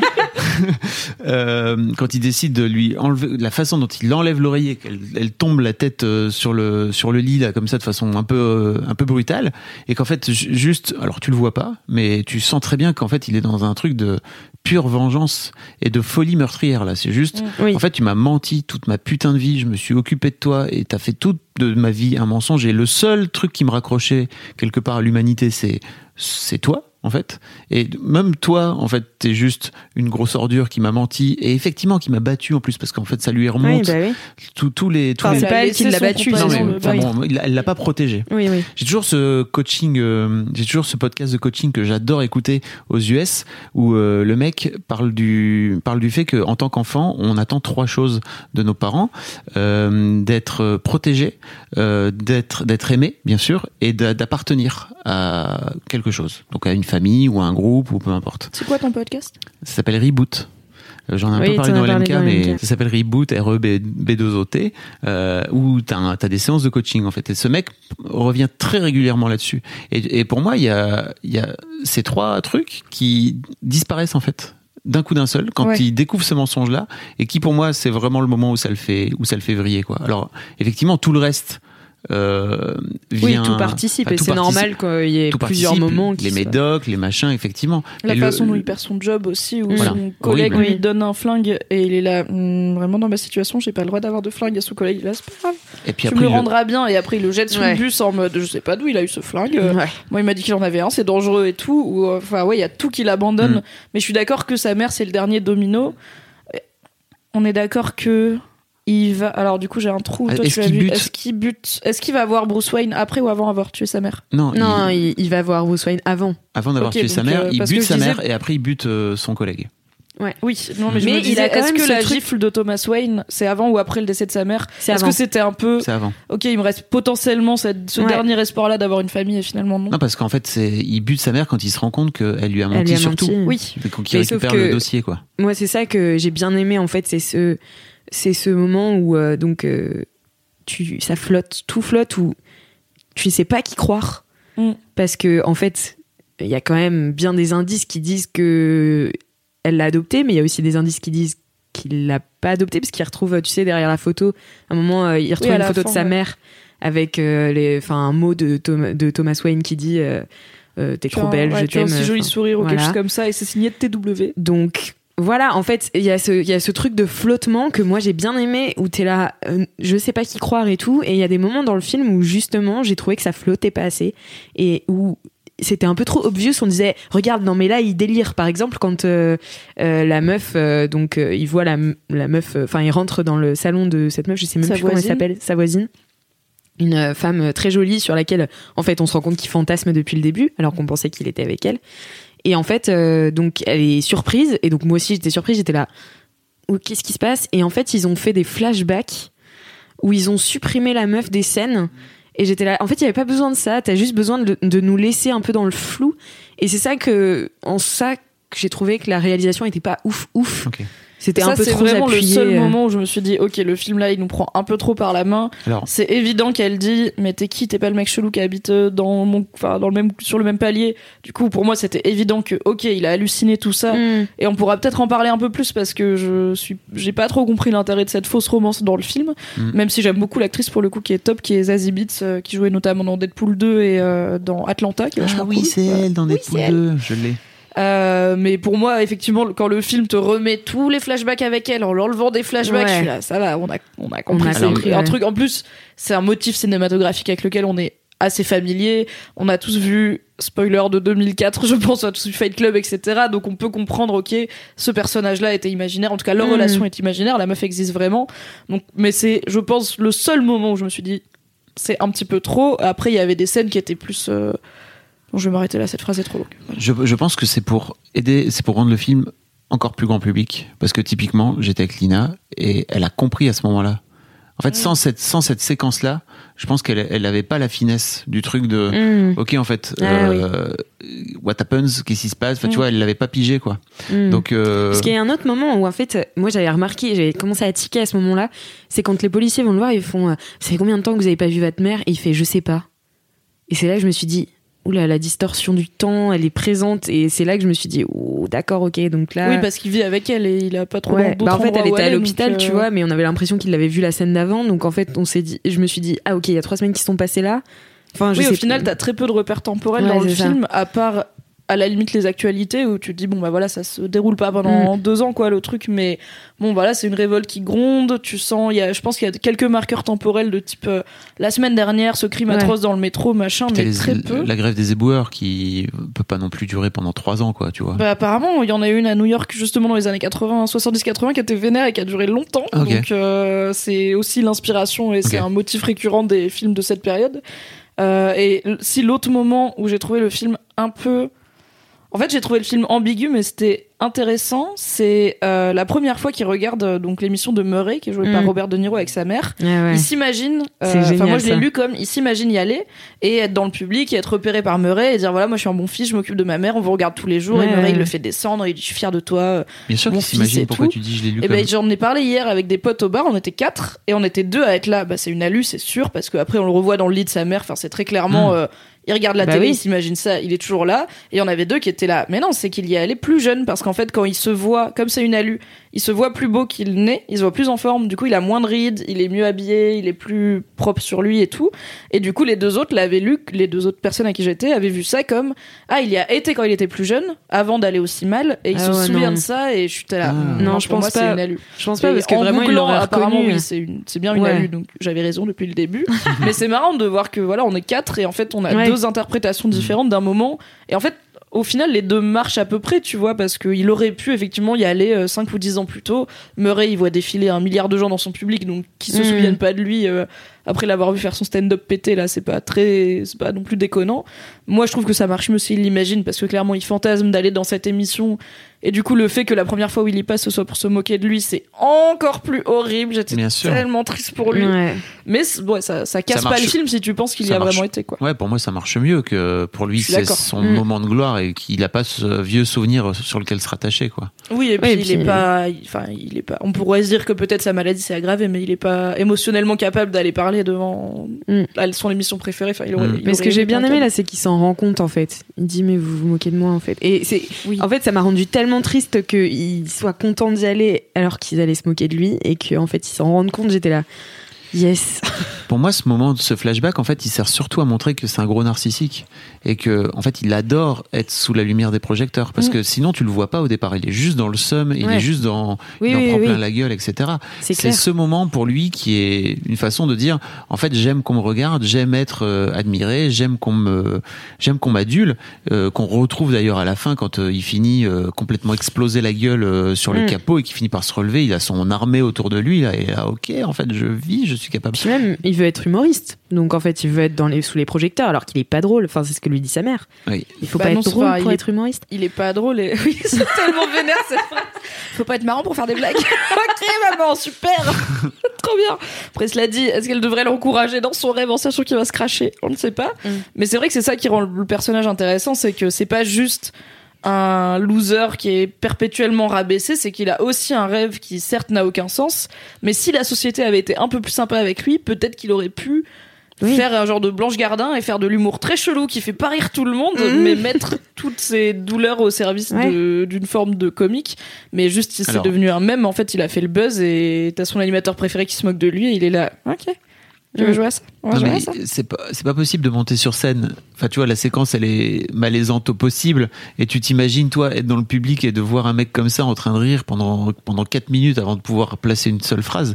J'aime beaucoup Blanche Gardin, mais en fait, si Blanche Gardin elle faisait ça, franchement, elle aurait pas, elle aurait pas schéma à il y en a hein. un qui fait ça. Euh, attends, Non, je crois il- qu'il y en a un, qui, un non. humoriste Qui, qui fait des trucs comme ça. Alors il y en a plein qui jouent sur le malaise en fait, Ouais. et on était allé en voir un dont j'ai plus le. Monsieur le- Fraise, truc. Oui, mais Monsieur Fraise, il est vachement là-dedans, mais en fait, Ouais. tu finis par. C'est contrôlé. Oui, ah bah bien sûr, Tu bien vois, sûr. et- Oui, il ça se voit qu'il contrôle pas. C'est contrôlé et c'est fait pour. Et Moi, ça et me fait beaucoup rire d'ailleurs. Ouais, alors parfois Monsieur Fraisse, tu vois, je suis là. pff, ok, la suite, très bien. On a compris le, on a compris la vibe. Faut avancer maintenant. Mais hum, donc je pense pas que ce soit très grand public. Mais alors lui, pour le coup, il le contrôle pas, quoi. Tu vois, il est dans Mm. ce truc de, c'est son, enfin c'est encore plus dramatique, quoi. C'est se ça. retrouve à, tellement victime de sa propre maladie. Ouais, de- Et c'est très très dur à regarder. Vraiment, c'est très dur à regarder. Quelqu'un qui se prend des vents comme ça, moi, ça me. Ah J'avais, j'étais vraiment. En fait, bah, du coup, on va revenir à ce sujet de cette romance euh, hallucinée là. Oui. Parce que du coup, quand il va faire son stand-up et qu'il se crache, dans sa tête, il y a, mais à ce moment-là, tu sais pas que c'est une alu, il y a sa meuf, donc sa voisine, et elle est, elle rigole, et elle, Elle est un peu la seule à rigoler, mais tu Mm. sens qu'elle est là en mode, ok, elle, elle le comprend, et elle voit bien qu'il est chelou, mais elle l'aime comme il est, et en Ouais. fait, ça la fait marrer, elle se moque pas, c'est très clair que elle Oui. rigole à ce qu'il fait en disant, bah, c'est quand même bien tes vannes, tu vois, c'est perfectible, C'est mais c'est normal qu'elle se bien. moque pas puisqu'elle est dans sa tête. On le sait pas encore, mais elle est dans sa tête. Et du coup, moi, j'ai pas compris pourquoi ils ont fait cette, euh, cette fausse romance. En fait, je trouve que ce personnage est tellement bizarrement asexué, asexuel, aromantique. On... Il a l'air d'avoir aucune forme d'intérêt pour les femmes. Et même le fait que ça soit fucked up avec sa mère, c'est... il a pas du tout un rapport chelou aux femmes, en fait. Ça a pas l'air de l'intéresser beaucoup, les Mm, femmes. mm. Mais pas non plus. Enfin, c'est juste. Il est neutre. Qu'à tous les gens qui tuent dans ce film, c'est des mecs. Donc, il a pas du tout de. Sa Alors, mère. sauf Ouais. s'il tue sa voisine. Sa mère. Ça, Oui, c'est mère. vrai. En fait, pour moi, c'est. Mais- Je, je pense que cette romance, elle existe dans sa tête en tout cas parce qu'il a besoin de lien. Il cherche du lien. Et on revient toujours Mm. à ce truc de j'ai besoin de me raccrocher aux autres. C'est un vrai, vrai truc qui est que qui est, qui est d'ailleurs compliqué pour les sociopathes, c'est de créer du lien d'une manière générale. Mm. Et je pense que tout son truc à lui, surtout qu'il essaie de se soigner, enfin tu vois, il essaie d'aller mieux, il est beaucoup là-dedans au départ, il est beaucoup dans je veux faire en sorte d'aller mieux et je veux faire en sorte de me soigner. Il essaie de de- d'avoir un lien avec cette meuf et en fait euh, c'est cette fameuse scène de l'ascenseur où elle montre qu'elle est en train de se suicider et lui il est là, ok cool, euh, un intérêt commun tous les deux, donc ça veut dire on a un Toi non truc plus, t'as pas envie de vivre, super. On a un on truc peut qu'on aller peut prendre un café euh, pour en parler. Et, et je pense que ça vient de là en fait. Pour moi, c'est en tout cas moi je l'ai expliqué comme ça. C'est-à-dire que j'ai vraiment ce truc de ok, en fait c'est pas juste une romance amoureuse pour toi, c'est juste quelqu'un avec qui que, que tu avec qui tu peux passer du temps et parler et qui et peut qui le venir. valide à tous te les voir. niveaux. Voilà, parce c'est ça. que elle rit à ses blagues et quand il parle de du Oui. mystérieux clown qui a Oui, tué oui, les gens, elle est là, c'est un héros. moi, franchement, euh, je trouve que c'est bien ce qu'il a fait et tout. donc- et c'est juste après qu'il se voit, enfin qu'il voit le clown en couverture du journal et tout. Donc c'est aussi. Mais en fait, c'est bizarre, je trouve. Je trouve qu'il n'y avait pas besoin de mettre cette fausse romance là. Parce que il y a déjà petit à petit toute la ville, sauf les riches, qui prennent sa défense Mm. et on voit déjà des gens dans la rue qui sont là. euh, franchement, le clown du Mm. métro, il est trop Ouais, mais bien. il a pas un lien à lui. Tu vois, c'est pas c'est pas des gens qui viennent lui dire Surtout qu'au début, Bravo. il s'en fiche un peu de ce que les autres. Enfin, lui, pour lui, en fait, euh, ça, il n'est pas politique. C'est ce qu'il dit tout le temps. En fait, il est pas politique Oui, jusqu'à la fin. hein. Jusqu'à la fin, oui. Mais en fait, il est pas. euh, ouais, il est pas dans ce truc. Après, oui, je comprends le truc de lien. Après, ça aurait pu être une amie aussi. Je pense que ça aurait pas eu besoin oui, ou d'être faire un truc avec un de ses fait. collègues puisqu'on a déjà ce Ouais. setting du boulot Mm. où il y a bah tu vois que celui qui est de petite taille il est quand même sympa il lui dit t'es le seul qui a été sympa avec moi en fait Moi, j'ai cru qu'il allait le tuer jusqu'au bout. hein. moi aussi quand J'ai il lui a cru qu'il allait le tuer. là oh ok Et, et d'ailleurs, c'est très Ah. étrange qu'il l'ait pas tué. Enfin, moi, je trouve ça très bizarre qu'il l'ait pas tué parce que pour moi, il est dans une sorte de, il a basculé, tu vois, et il arrive quand même à ce moment-là, alors qu'il a, il est complètement Oui, de l'autre un côté. le nain. Tu vois. oui c'est un fric comme lui mais Oui. cela dit euh, bon son collègue aussi c'est plutôt un marginal c'est juste que Oui. en fait dans tout le film il tue par une forme de vengeance donc la première fois il tue en légitime défense mais après euh, par Oui. vengeance ne serait-ce que le mec qui court sur le quai il tue sa mère pour se venger il tue son collègue pour se venger parce que son collègue Mm. il- il l'a trahi et il tue Murray parce que Murray s'est moqué de lui donc en fait Mm. il y a jamais il y a juste le, un le nain, moment il lui dit d'ailleurs t'es le seul à avoir été sympa avec moi. oui il c'est lui fait ça un bisou sur le c'est logique qu'il le tue pas parce que en tout cas dans cette origin story du Joker tous ces crimes ont une forme dans sa tête de justification. Et alors je trouve vraiment pas que le film justifie ce qu'il fait et que t'es censé te dire euh, il a raison. Mais en tout cas c'est logique dans sa Ouais.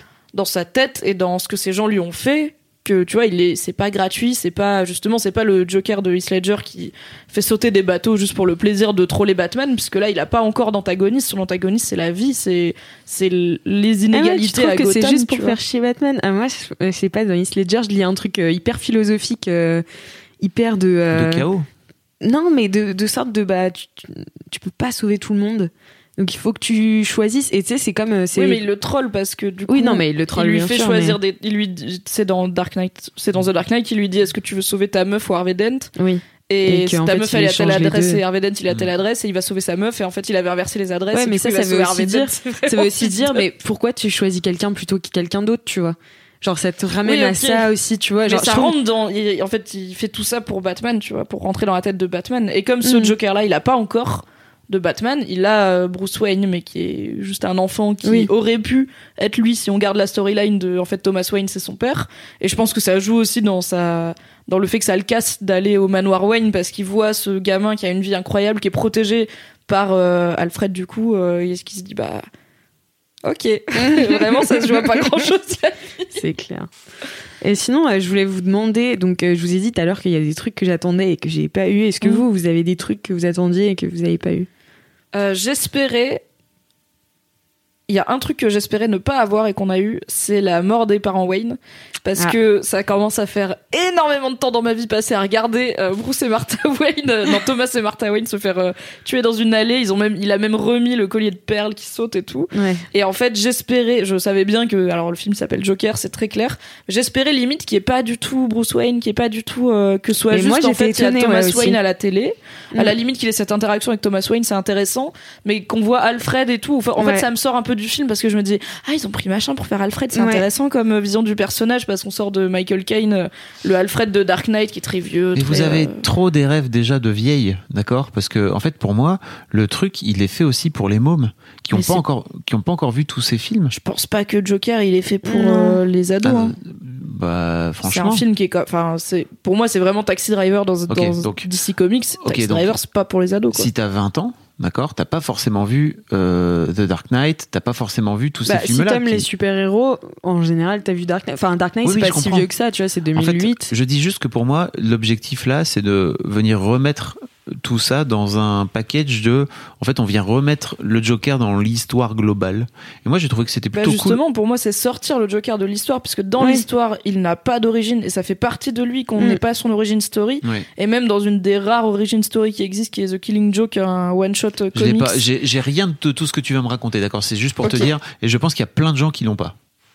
Oui, mais justement, en fait, c'est pour moi ce film, le- l'intérêt limite de ce film, c'est justement de pas être ancré dans l'univers DC Ouais. Comics en général, Mm. de pas avoir de Batman, de pas avoir de Alfred, de super grappin, de machin, de chauve-souris. C'est juste l'histoire de comment le Joker est devenu Joker. Bah, c'est juste un mec qui devient fou dans une ville qui l'encourage à devenir fou et, à- et qui lui offre pas d'aide. Et du coup, tout le monde a quand même les codes culturels de Batman, tu vois. Alors peut-être pas ta fille qui a vraiment 13 piges, mais t'as 20 ans, tu sais c'est qui les Wayne, tu sais que Batman, ses parents, ils sont morts, tu sais c'est qui Bruce Wayne. Enfin, t'as tout un moment où il est là, comment tu t'appelles? Et le gamin, il fait Bruce, et je suis là, Ouais, non, s'appelle euh, Bruce force.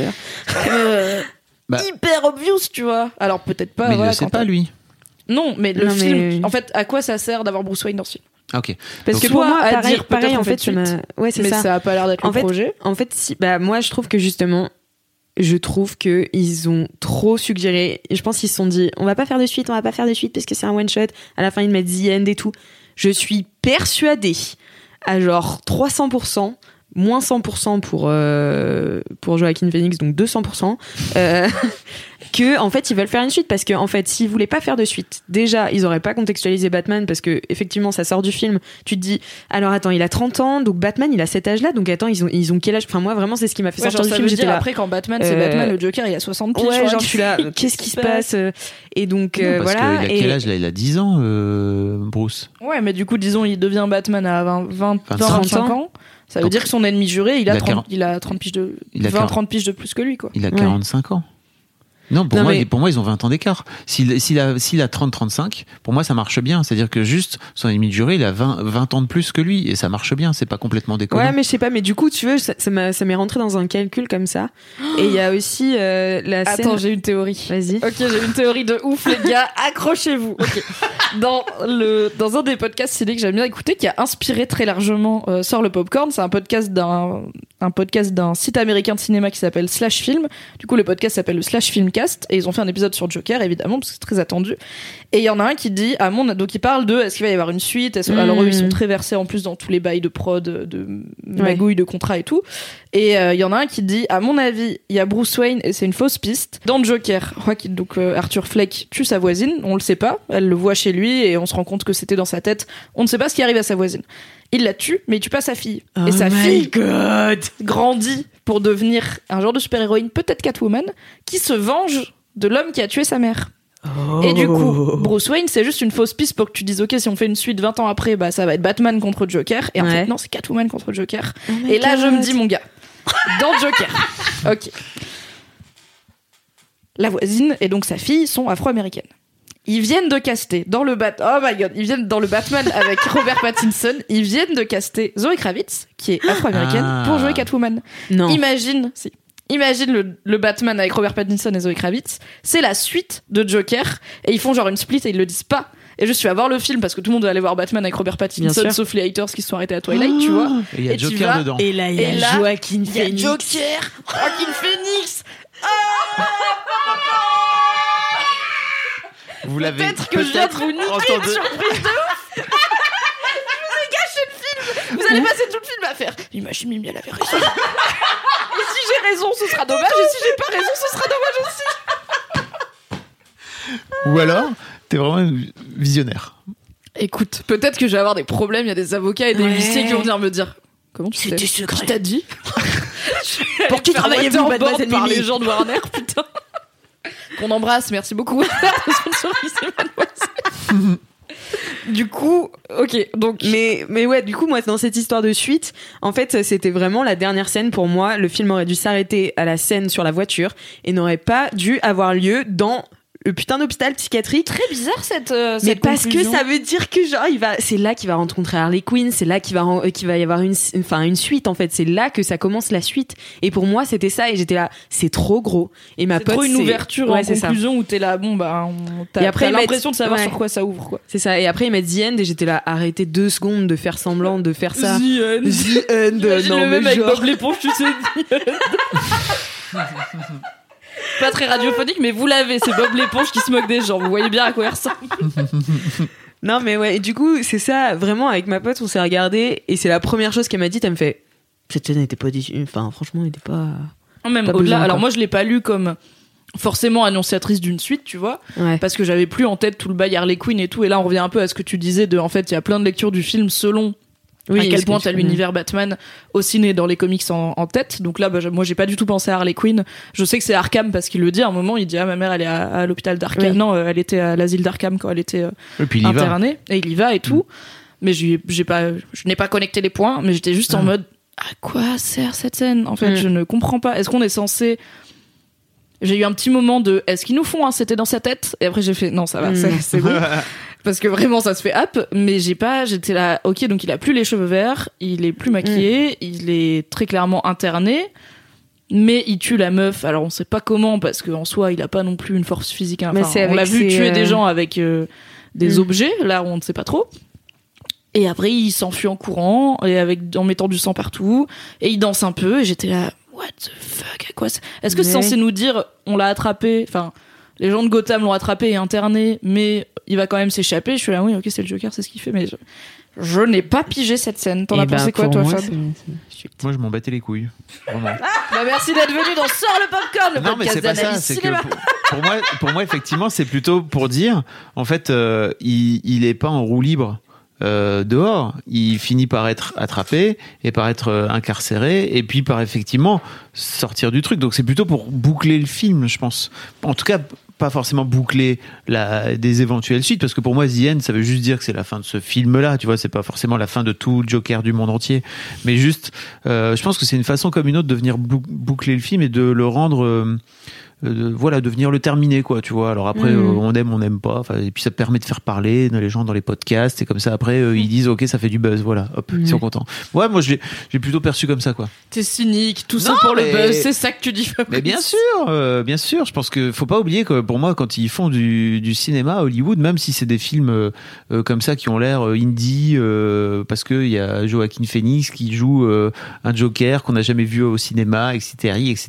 À la fin, il faut quand même des, des films pour gagner beaucoup d'argent et pour s'adresser au plus grand public possible, quoi. Mm. Donc euh, effectivement, quand tu dis, euh, en fait, Joker, c'est pas pour euh, c'est pas pour ta fille. Bah, en attendant, moi, je suis quand même payé une place pour amener ma fille dans ce cinéma. Oui, et, bien sûr. Et, euh, et en fait, le film, il n'est pas interdit au moins de 16, il est interdit au moins de, au moins de 12, tu vois. Donc, tu as un vrai truc aussi de. Après, je sais Bah. pas combien il est interdit aux États-Unis. Ça, je sais pas. I don't Je know. pense qu'il est PG-13, donc euh, interdit au moins de Moins de 13 ans. 13. Euh, je crois que c'est non accompagné. Parental Guidance euh, Mm. 13. Ouais. Parce qu'il est, mais ça, c'est parce qu'il est pas si violent. Il y a Oui, aucune oui. scène de sexe. C'est souvent les scènes de sexe qui flinguent euh, les Mm. films. Mm. Là, il y en a pas. Il y a un peu de violence, mais pas de ouf. Il y a pas de nudité. Enfin, a- c'est pas si dérangeant. C'est juste triste, mais c'est pas pire que ce qu'un gamin peut voir à la télé, clairement. Et pour moi, c'était cool aussi cette histoire de Bruce Wayne, c'est que tu vois, Lina, elle m'a dit à un moment donné, donc ça veut dire qu'en fait c'est le frère de Bruce Wayne, c'est ça? Enfin, c'est le frère de Batman? J'ai fait, ouais, en fait, c'est ça, t'as as capté, c'est que elle avait. Eh elle ben, avait- moi, j'ai trouvé ça beaucoup trop gros. Mais bien sûr, parce qu'en fait, toi, tu connais tous les bails. Non, Mais en en, fait, si- plus, je regarde zéro. euh, Enfin, moi, je suis vraiment pas une fan de de tous les Non, mais films tu de super-héros. l'univers. Bah, j'ai j'ai vu les trois films de Nolan. Ah voilà. Voilà. Ce qui est Et déjà j'ai vu beaucoup. Suicide Squad. Lina, elle l'a jamais vu, par exemple. Elle a jamais rien Ouais. vu. Et en fait, je pense que elle, ça lui permettait de pouvoir remettre du contexte et de pas être complètement perdu. C'est comme ce jour où on allait voir Pacific Rim 2 ensemble, alors qu'on voulait aller voir, je sais plus quoi, genre Tomb Raider ensemble, tu vois. Et il y avait plus de place pour Tomb Raider. Et donc, euh, j'ai fait, ah bah viens, on va voir Pacific Rim 2. Elle a pas, elle avait, on n'avait pas vu le 1. Donc en fait, Ah oui. c'était compliqué. Bon, Parce que- après, ça reste des gros robots qui se battent contre des gros lézards. Ouais, mais donc ce par qui est exemple, ludique. dans, dans le 1, t'as toute cette intro où ils viennent t'expliquer comment ça marche avec le cerveau, pourquoi ils Ah sont oui, c'est deux vrai. dans les trucs et tout. Elle était là, pourquoi ils sont deux? Je suis ah oui, bah pff, t'as pas les bails. Bah, regarde, tu vas voir, c'est marrant. Après, on est rentré, on est rentré, on a regardé le 1 et j'ai fait, tu comprends mieux maintenant? Je comprends beaucoup mieux le 1. Ouais. Ok, un conseil de ce podcast d'experts en cinéma, voyez les films avant de voir leur suite. C'est souvent une Oui. bonne idée pour Ah piger oui. ce qui se passe. Très clairement. Ceci dit, j'avais pas envie, j'avais envie de me faire un kiff à moi. Et je lui ai fait, tiens, viens avec moi, tu vas voir, tu vas kiffer quand Faites même. des enfants Mais pour oui, les mais- emmener voir les films que vous voulez en voir. même temps, c'est là du coup pour le coup, bah comme tu disais, c'est c'est inclus dans l'univers Batman, mais ça reste quand même un film à part entière. Et moi, j'ai fait des liens dans ma tête et tu vois, genre j'étais là. Est-ce que on va avoir la raison pour laquelle il a le sourire? Mm. C'est pas dans le film. J'étais là. Je suis Non, contente. il a pas l'aspect cicatrice du coup. Oui, dans le, mais dans pour le moi, film. pour moi, on allait il- découvrir comment il, avait- il allait les avoir parce que Ah, tout genre le dans truc- le crash de voiture ou un truc comme ouais, ça. euh. ou sa mère, ou je sais pas, ou enfin, tu sais, parce que dans euh, Heath Ledger, à chaque fois qu'on lui demande euh, Mm. comment il a ses cicatrices, il raconte, enfin, qu'on lui demande, il se demande de lui-même. Il, Euh. il aime beaucoup se poser la question. mais, mais en fait, euh, il, il dit, il dit une histoire différente à chaque fois, et je trouvais vraiment que pour le coup, les deux Jokers se ressemblent beaucoup plus que tous les autres Jokers qui Oui. existent en fait. Et, et du coup, je l'ai vachement. euh, Tu l'as projeté, toi. moi, j'ai un peu projeté, j'avoue. Ah oui. Mais parce que aussi, Heath Ledger, c'est, enfin, c'est ma passion. Enfin, vraiment, c'est ce, ce film-là m'a choqué quand j'étais petite, quand je l'ai vu, mais j'ai choqué fort. Et c'était la première fois que je kiffais un truc de super-héros. Et, et Ah ouais. The Joker, c'était mon personnage préféré pendant super longtemps. Et vraiment, euh, je le trouve déglingo et en même temps, euh, ouais, je sais pas.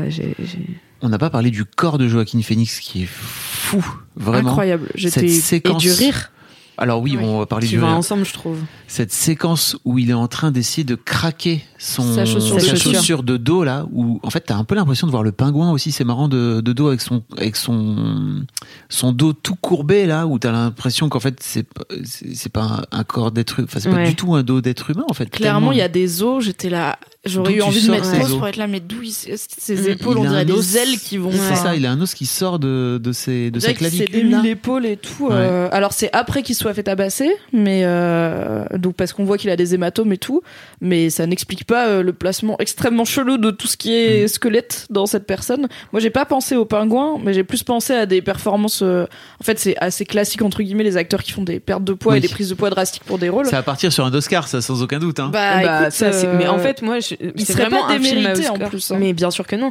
Mais c'est sûr que c'est un film fait pour les Oscars. bah ça force un peu, tu vois, mais Ça force un peu l'Oscar du meilleur acteur. Ce sera pas Oscar du meilleur film ou quoi que ce soit, je Oui. pense pas. Mais ce sera meilleur acteur. Enfin, je vois pas qui d'autre.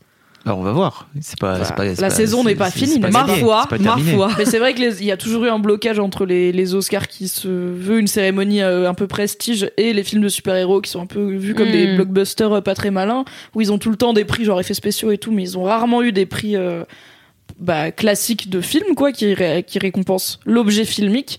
Du coup, ce serait un bon gateway de dire, ok, on file un Oscar à un film de super-héros, mais c'est un truc noir, hommage à Taxi Driver avec Joaquin Phoenix, donc ça rentre dans la mythologie des Oscars, c'est pas genre... euh, Ouais. Chris Evans, t'as bien fait Captain Oui. America.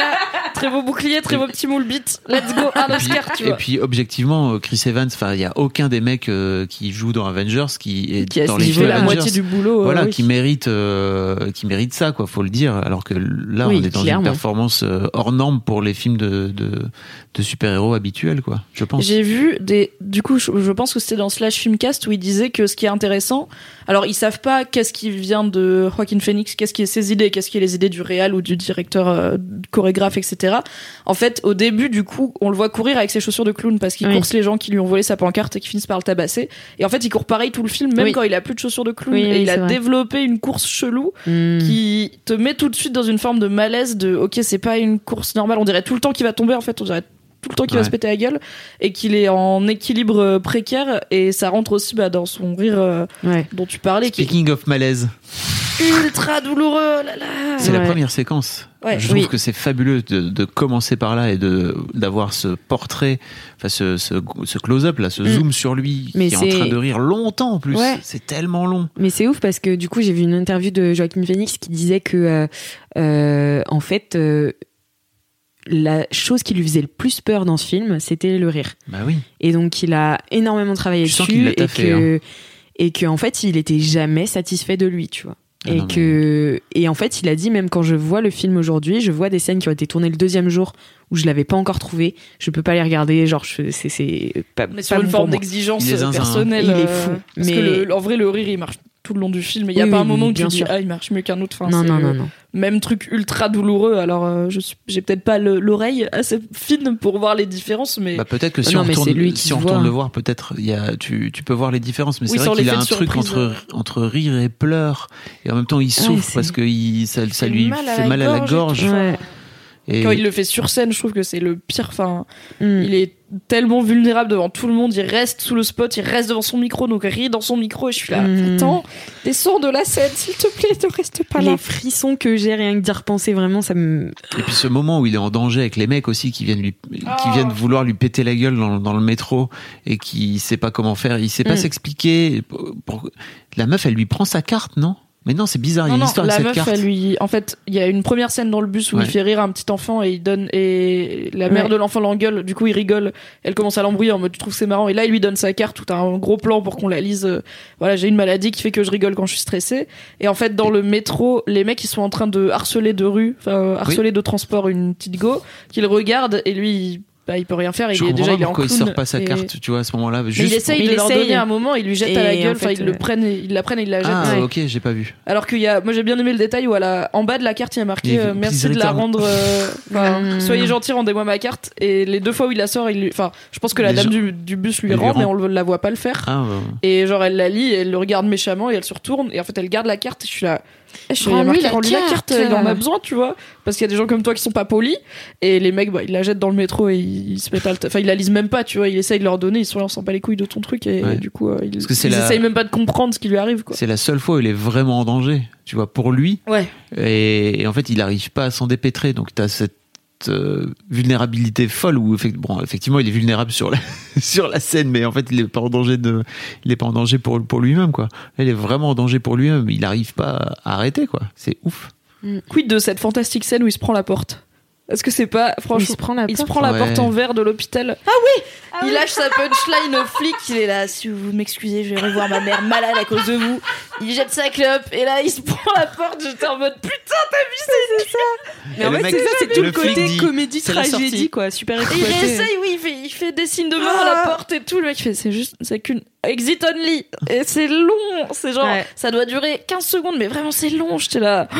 Mais en fait, c'est intéressant parce que euh, je trouve que du coup, bah, le Joker, il est toujours de entre ce ce l'humour et enfin l'humour noir qui est drôle ou pas du tout quoi. Enfin vraiment, euh, mais euh, il n'y avait pas cet aspect clownesque qu'il y a dans les autres Jokers. Donc de, de les tours de magie, enfin les tricks en fait. Lui, il est clown, c'est juste son métier. Et en fait, ce qui est clown, je trouve, c'est vraiment ce truc où tout ce qui lui arrive, ça pourrait, si ça avait été écrit autrement, ça pourrait être Mm. très drôle comme film.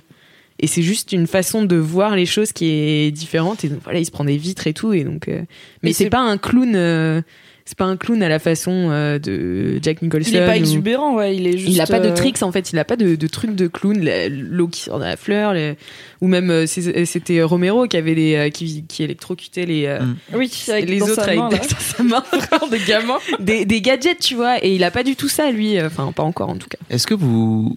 En fait, moi, j'ai hésité un moment quand il est donc sur le plateau chez Murray. Je, je me suis demandé s'il allait le tuer ou pas. J'étais pas sûre. Plus, J'étais à pas peu près sûre. qu'il allait pas se tuer. Parce qu'il lui fait la blague. La blague de c'est votre fils, Knock il a knock. été renversé. Alors oui, il y a le Oui. knock knock. Voilà. Et en fait, euh, ça tombe à l'eau. Donc il le fait, il le fait pas. Je pensais qu'il allait les buter à ce moment-là. Oui, pareil, je pensais que la blague c'était. Bah, c'est c'est ça qu'il répétait en plus. Ouais. C'est knock knock qui est là, je sais plus ce qu'il dit, et il le tue. Non, il se tue, c'est Ouais. ça qu'il répétait Ouais, chez c'est lui. Et au final, il fait une blague genre euh, c'est votre fils, il est mort ou un truc comme ça qui est. Un humour euh, assez unique finalement. je je n'ai pas compris le ressort comique. Et du coup, tout le monde est un peu genre, euh, t'as la vieille dame à côté de lui qui est là, oh, et Murray qui lui fait un peu la leçon, oui, qui est là en Ouais. mode, non, c'est, on fait pas ce genre d'humour ici, c'est une émission toujours en, plein show, tu sais. Et moi j'étais là, c'est surréaliste quand même.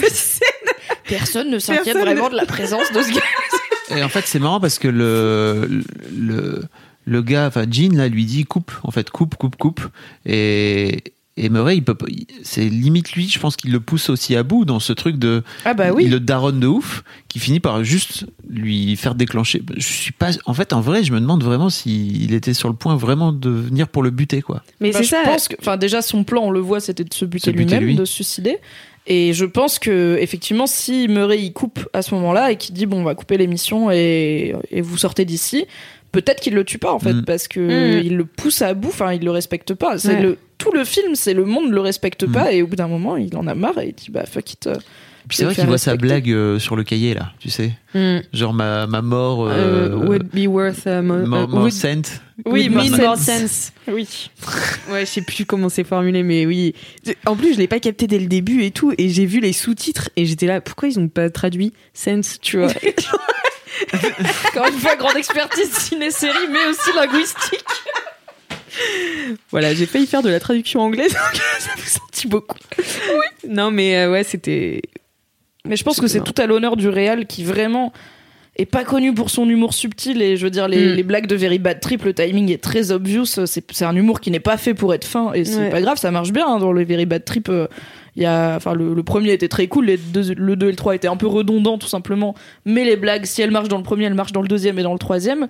Et j'aurais jamais cru que le mec qui fait Very Bad Trip est capable de faire un humour aussi malaisant et décalé. Parce Mm. qu'en fait il faut maîtriser le timing comique pour réussir Oui. à le décaler suffisamment pour que ça soit angoissant et malaisant. Et en fait il a quand même fait un super taf. Alors bien il y a probablement des très bons directeurs photo et tout parce que le film est très très beau et l'acteur est Mm. ouf mais le réal en vrai il a aussi fait un super taf et je sais pas d'où il sort ça il a été un peu moqué pendant toute la polémique autour du film parce que il a eu un discours qui a été un peu résumé à on peut plus rien dire euh, on peut plus rire de rien parce qu'il avait un discours un peu vénère de non mais dans notre époque ultra polarisée on peut plus faire d'humour et tout donc plein de gens qui font de l'humour euh, lui ont répondu notamment euh, Taika Waititi le réalisateur de Thor Ragnarok Ouais. Là, il fait un nouveau film qui est une comédie dans laquelle il joue Hitler, alors Oui. que c'est genre un néo-zélandais de 30 ans qui porte des chemisettes à fleurs, donc on est hyper provoque. C'est lui qui Et avait en fait, fait, euh, euh, Vampire en tout intimité. Oui, euh, What We Do in the Shadows, qui est un truc débile, un faux documentaire avec des vampires. Et donc c'est un mec qui est la preuve vivante qu'on peut faire de l'humour sur des sujets sensibles en étant assez intelligent. Et il avait juste répondu à Todd Phillips en disant lol il est marrant. Quand Todd Phillips avait dit on peut plus être marrant de nos jours, il a juste répondu lol il funny. J'étais là. Ah Mais en fait, j'ai lu l'interview de Todd Phillips où il parle de tout ça, et c'est pas complètement con ce qu'il dit, c'est qu'il dit, en fait, si vous pensez que mon film euh, glorifie des trucs et que mon film vous, veut vous faire rire des mauvaises choses, mon film c'est un miroir qui est tendu à la société. Voilà. Et en Mm, fait, bien si sûr. vous y voyez du mal, c'est peut-être qu'il faut regarder autour de vous et regarder ce qui se passe dans le monde, et notamment aux États-Unis où le sujet des maladies mentales et des tueries Mm. Un petit peu d'actualité toutes les deux semaines. Oui. J'allais dire autour de vous et peut-être en vous aussi. Et oui. Mm. Auriez-vous aidé Arthur Fleck à récupérer sa pancarte de clown minute 4 du film? Peut-être. Auriez-vous arrêté les petits cons qui sont en train de se barrer parce qu'en fait ils appellent à l'aide, plein de gens. Oui, il dit arrête, arrêtez, arrêtez, c'est ma arrêtez. pancarte. Et les gens laissent, laissent passer les petits connards, quoi, tu vois. Il n'y en a pas un pour, le- pour, pour les tacler, quoi, tu vois. Soyez gentils avec les gens autour de vous, s'il vous plaît. Oui. Soyez gentils, comme ça on aura moins de problèmes. Et financer euh, de façon publique et abordable pour tout le monde des soins, voilà, à tous les niveaux, y compris pour la santé mentale. Très oui. important, voilà. Est-ce qu'on a fait le tour Ah bah oui, hein, dis donc, on a Vas-y. parlé, On a parlé bien causé. Oui. Hein Ouais. On n'est pas sur un podcast tight, ok? Moi, j'aime pas écouter des podcasts courts. Je vais pas faire un podcast Ouais. court. Tu viens, tu t'installes. On a une heure et quart, une heure et demie, peut-être deux heures. Ça dépendra des épisodes. On s'en fiche. Ça va être un long format. Voilà. Vous le savez maintenant. Alors, on va finir ce podcast avec une pastille qui vous dit qu'est-ce que vous pouvez aller voir d'autre au cinéma à part Joker qui était le focus de cet épisode. Et donc, je vais commencer avec un film dont je suis très fière parce que Mademoiselle est partenaire et euh, c'est un film qui me hype environ depuis que je sais qu'il existe. Ça s'appelle Queens et c'est avec Jennifer Lopez que j'aime trop et euh, toute une brochette de meufs et de guest stars incroyables. Il y a Lizzo, il y a Cardi B, il y a plein de meufs du monde de la musique et du cinéma qui ont toute une énergie folle. Et du coup, Queen, c'est l'histoire de stripteaseuses qui essayent de s'en sortir. C'est un peu une histoire aussi de lutte des classes finalement, même si c'est beaucoup plus fun que Joker et beaucoup plus féminin aussi, dans le bon sens. Et du coup, c'est des stripteaseuses qui vont se lancer dans un genre euh, d'arnaque à grande échelle où elles vont arnaquer leurs clients. C'est inspiré d'une histoire vraie et la présence de Cardi B dedans n'est pas anodine puisque elle-même avant était stripper avant d'être euh, une star du hip-hop et elle avait raconté qu'elle avait arnaqué des clients et ça avait fait euh, un peu buzz, bad buzz. Est-ce que c'est genre ultra BG ou pas de raconter ça On ne sait pas trop, mais le film en tout cas est trop trop bien. Gillo est incroyable. Ça fait longtemps que j'avais pas vu Jennifer Lopez dans des trucs. Mm. Eh Waouh. ben, ok, d'accord, on est sur une personne extrêmement énergique. C'est fun, c'est très sexy, c'est féministe, c'est vraiment cool. Mademoiselle accompagne la sortie de Queens au cinéma ce 16 octobre. Voilà, c'était mon coup de cœur de la semaine. Est-ce que tu as un coup de cœur de la semaine, Alix? Alors oui, moi aussi j'ai un coup de cœur de la semaine. Euh, ça s'appelle Mathias et Maxime. C'est le nouveau film de Xavier Dolan qui sort euh, Très confondable avec Queens aussi. C'est comme Très euh, confondable, hein, Planqueur et Voilà, c'est comme. Planqueur, comme Planqueur et Peaky Blinders. Donc il y en a un qui se passe au Québec, euh, l'autre aux États-Unis. Voilà, si vous êtes au Québec, c'est que vous êtes bien euh, dans la bonne salle S'il y a pour de la poutine, c'est Dolan. S'il y a des fesses, c'est Queens. Facile. Donc voilà, j'ai déjà parlé dans Laisse-moi kiffer, dans des articles sur Mademoiselle de ma passion pour Xavier Dolan, euh, qui est un réalisateur euh, que j'admire énormément et que je trouve euh, génial euh, dans tous les sens du terme. Et du coup, je suis très contente parce que c'est son deuxième film sorti cette année, alors qu'il n'y en avait pas eu l'année dernière. Donc il y a son film qui est sorti en février-mars qui s'appelle Ma vie avec John F. Donovan. Et donc là, il sort Mathias et Maxime, qui est un retour aux sources.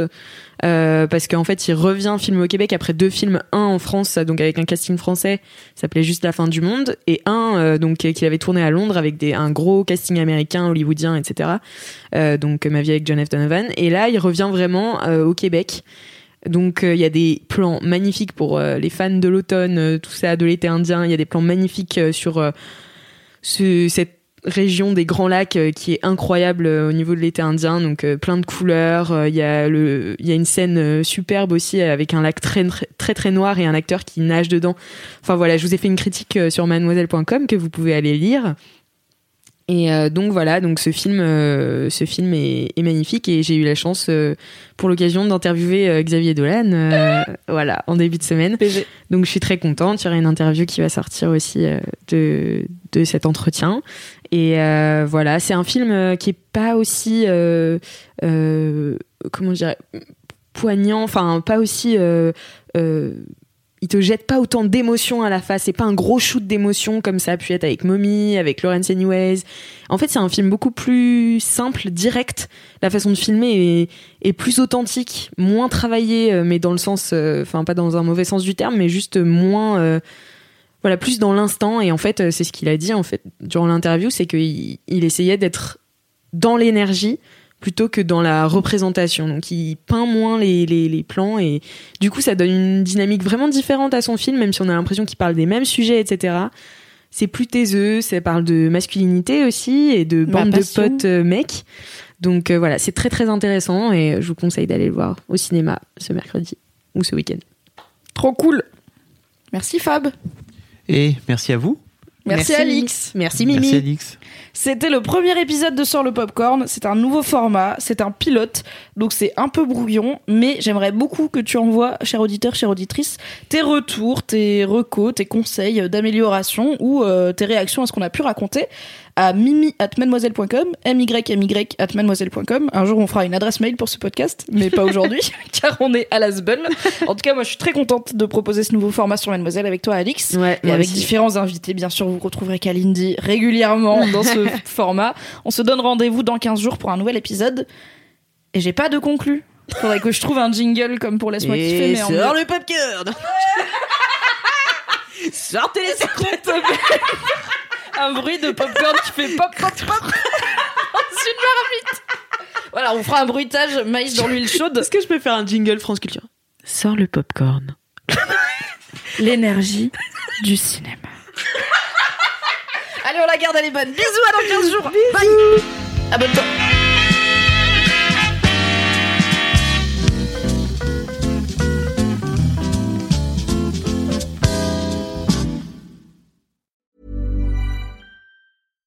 Hi, I'm Daniel, founder of Pretty Litter. Cats and cat owners deserve better than any old fashioned litter. That's why I teamed up with scientists and veterinarians to create Pretty Litter. Its innovative crystal formula has superior odor control and weighs up to 80% less than clay litter. Pretty Litter even monitors health by changing colors to help detect early signs of potential illness. It's the world's smartest kitty litter. Go to prettylitter.com and use code ACAST for 20% off your first order and a free cat toy. Terms and conditions apply. See site for details.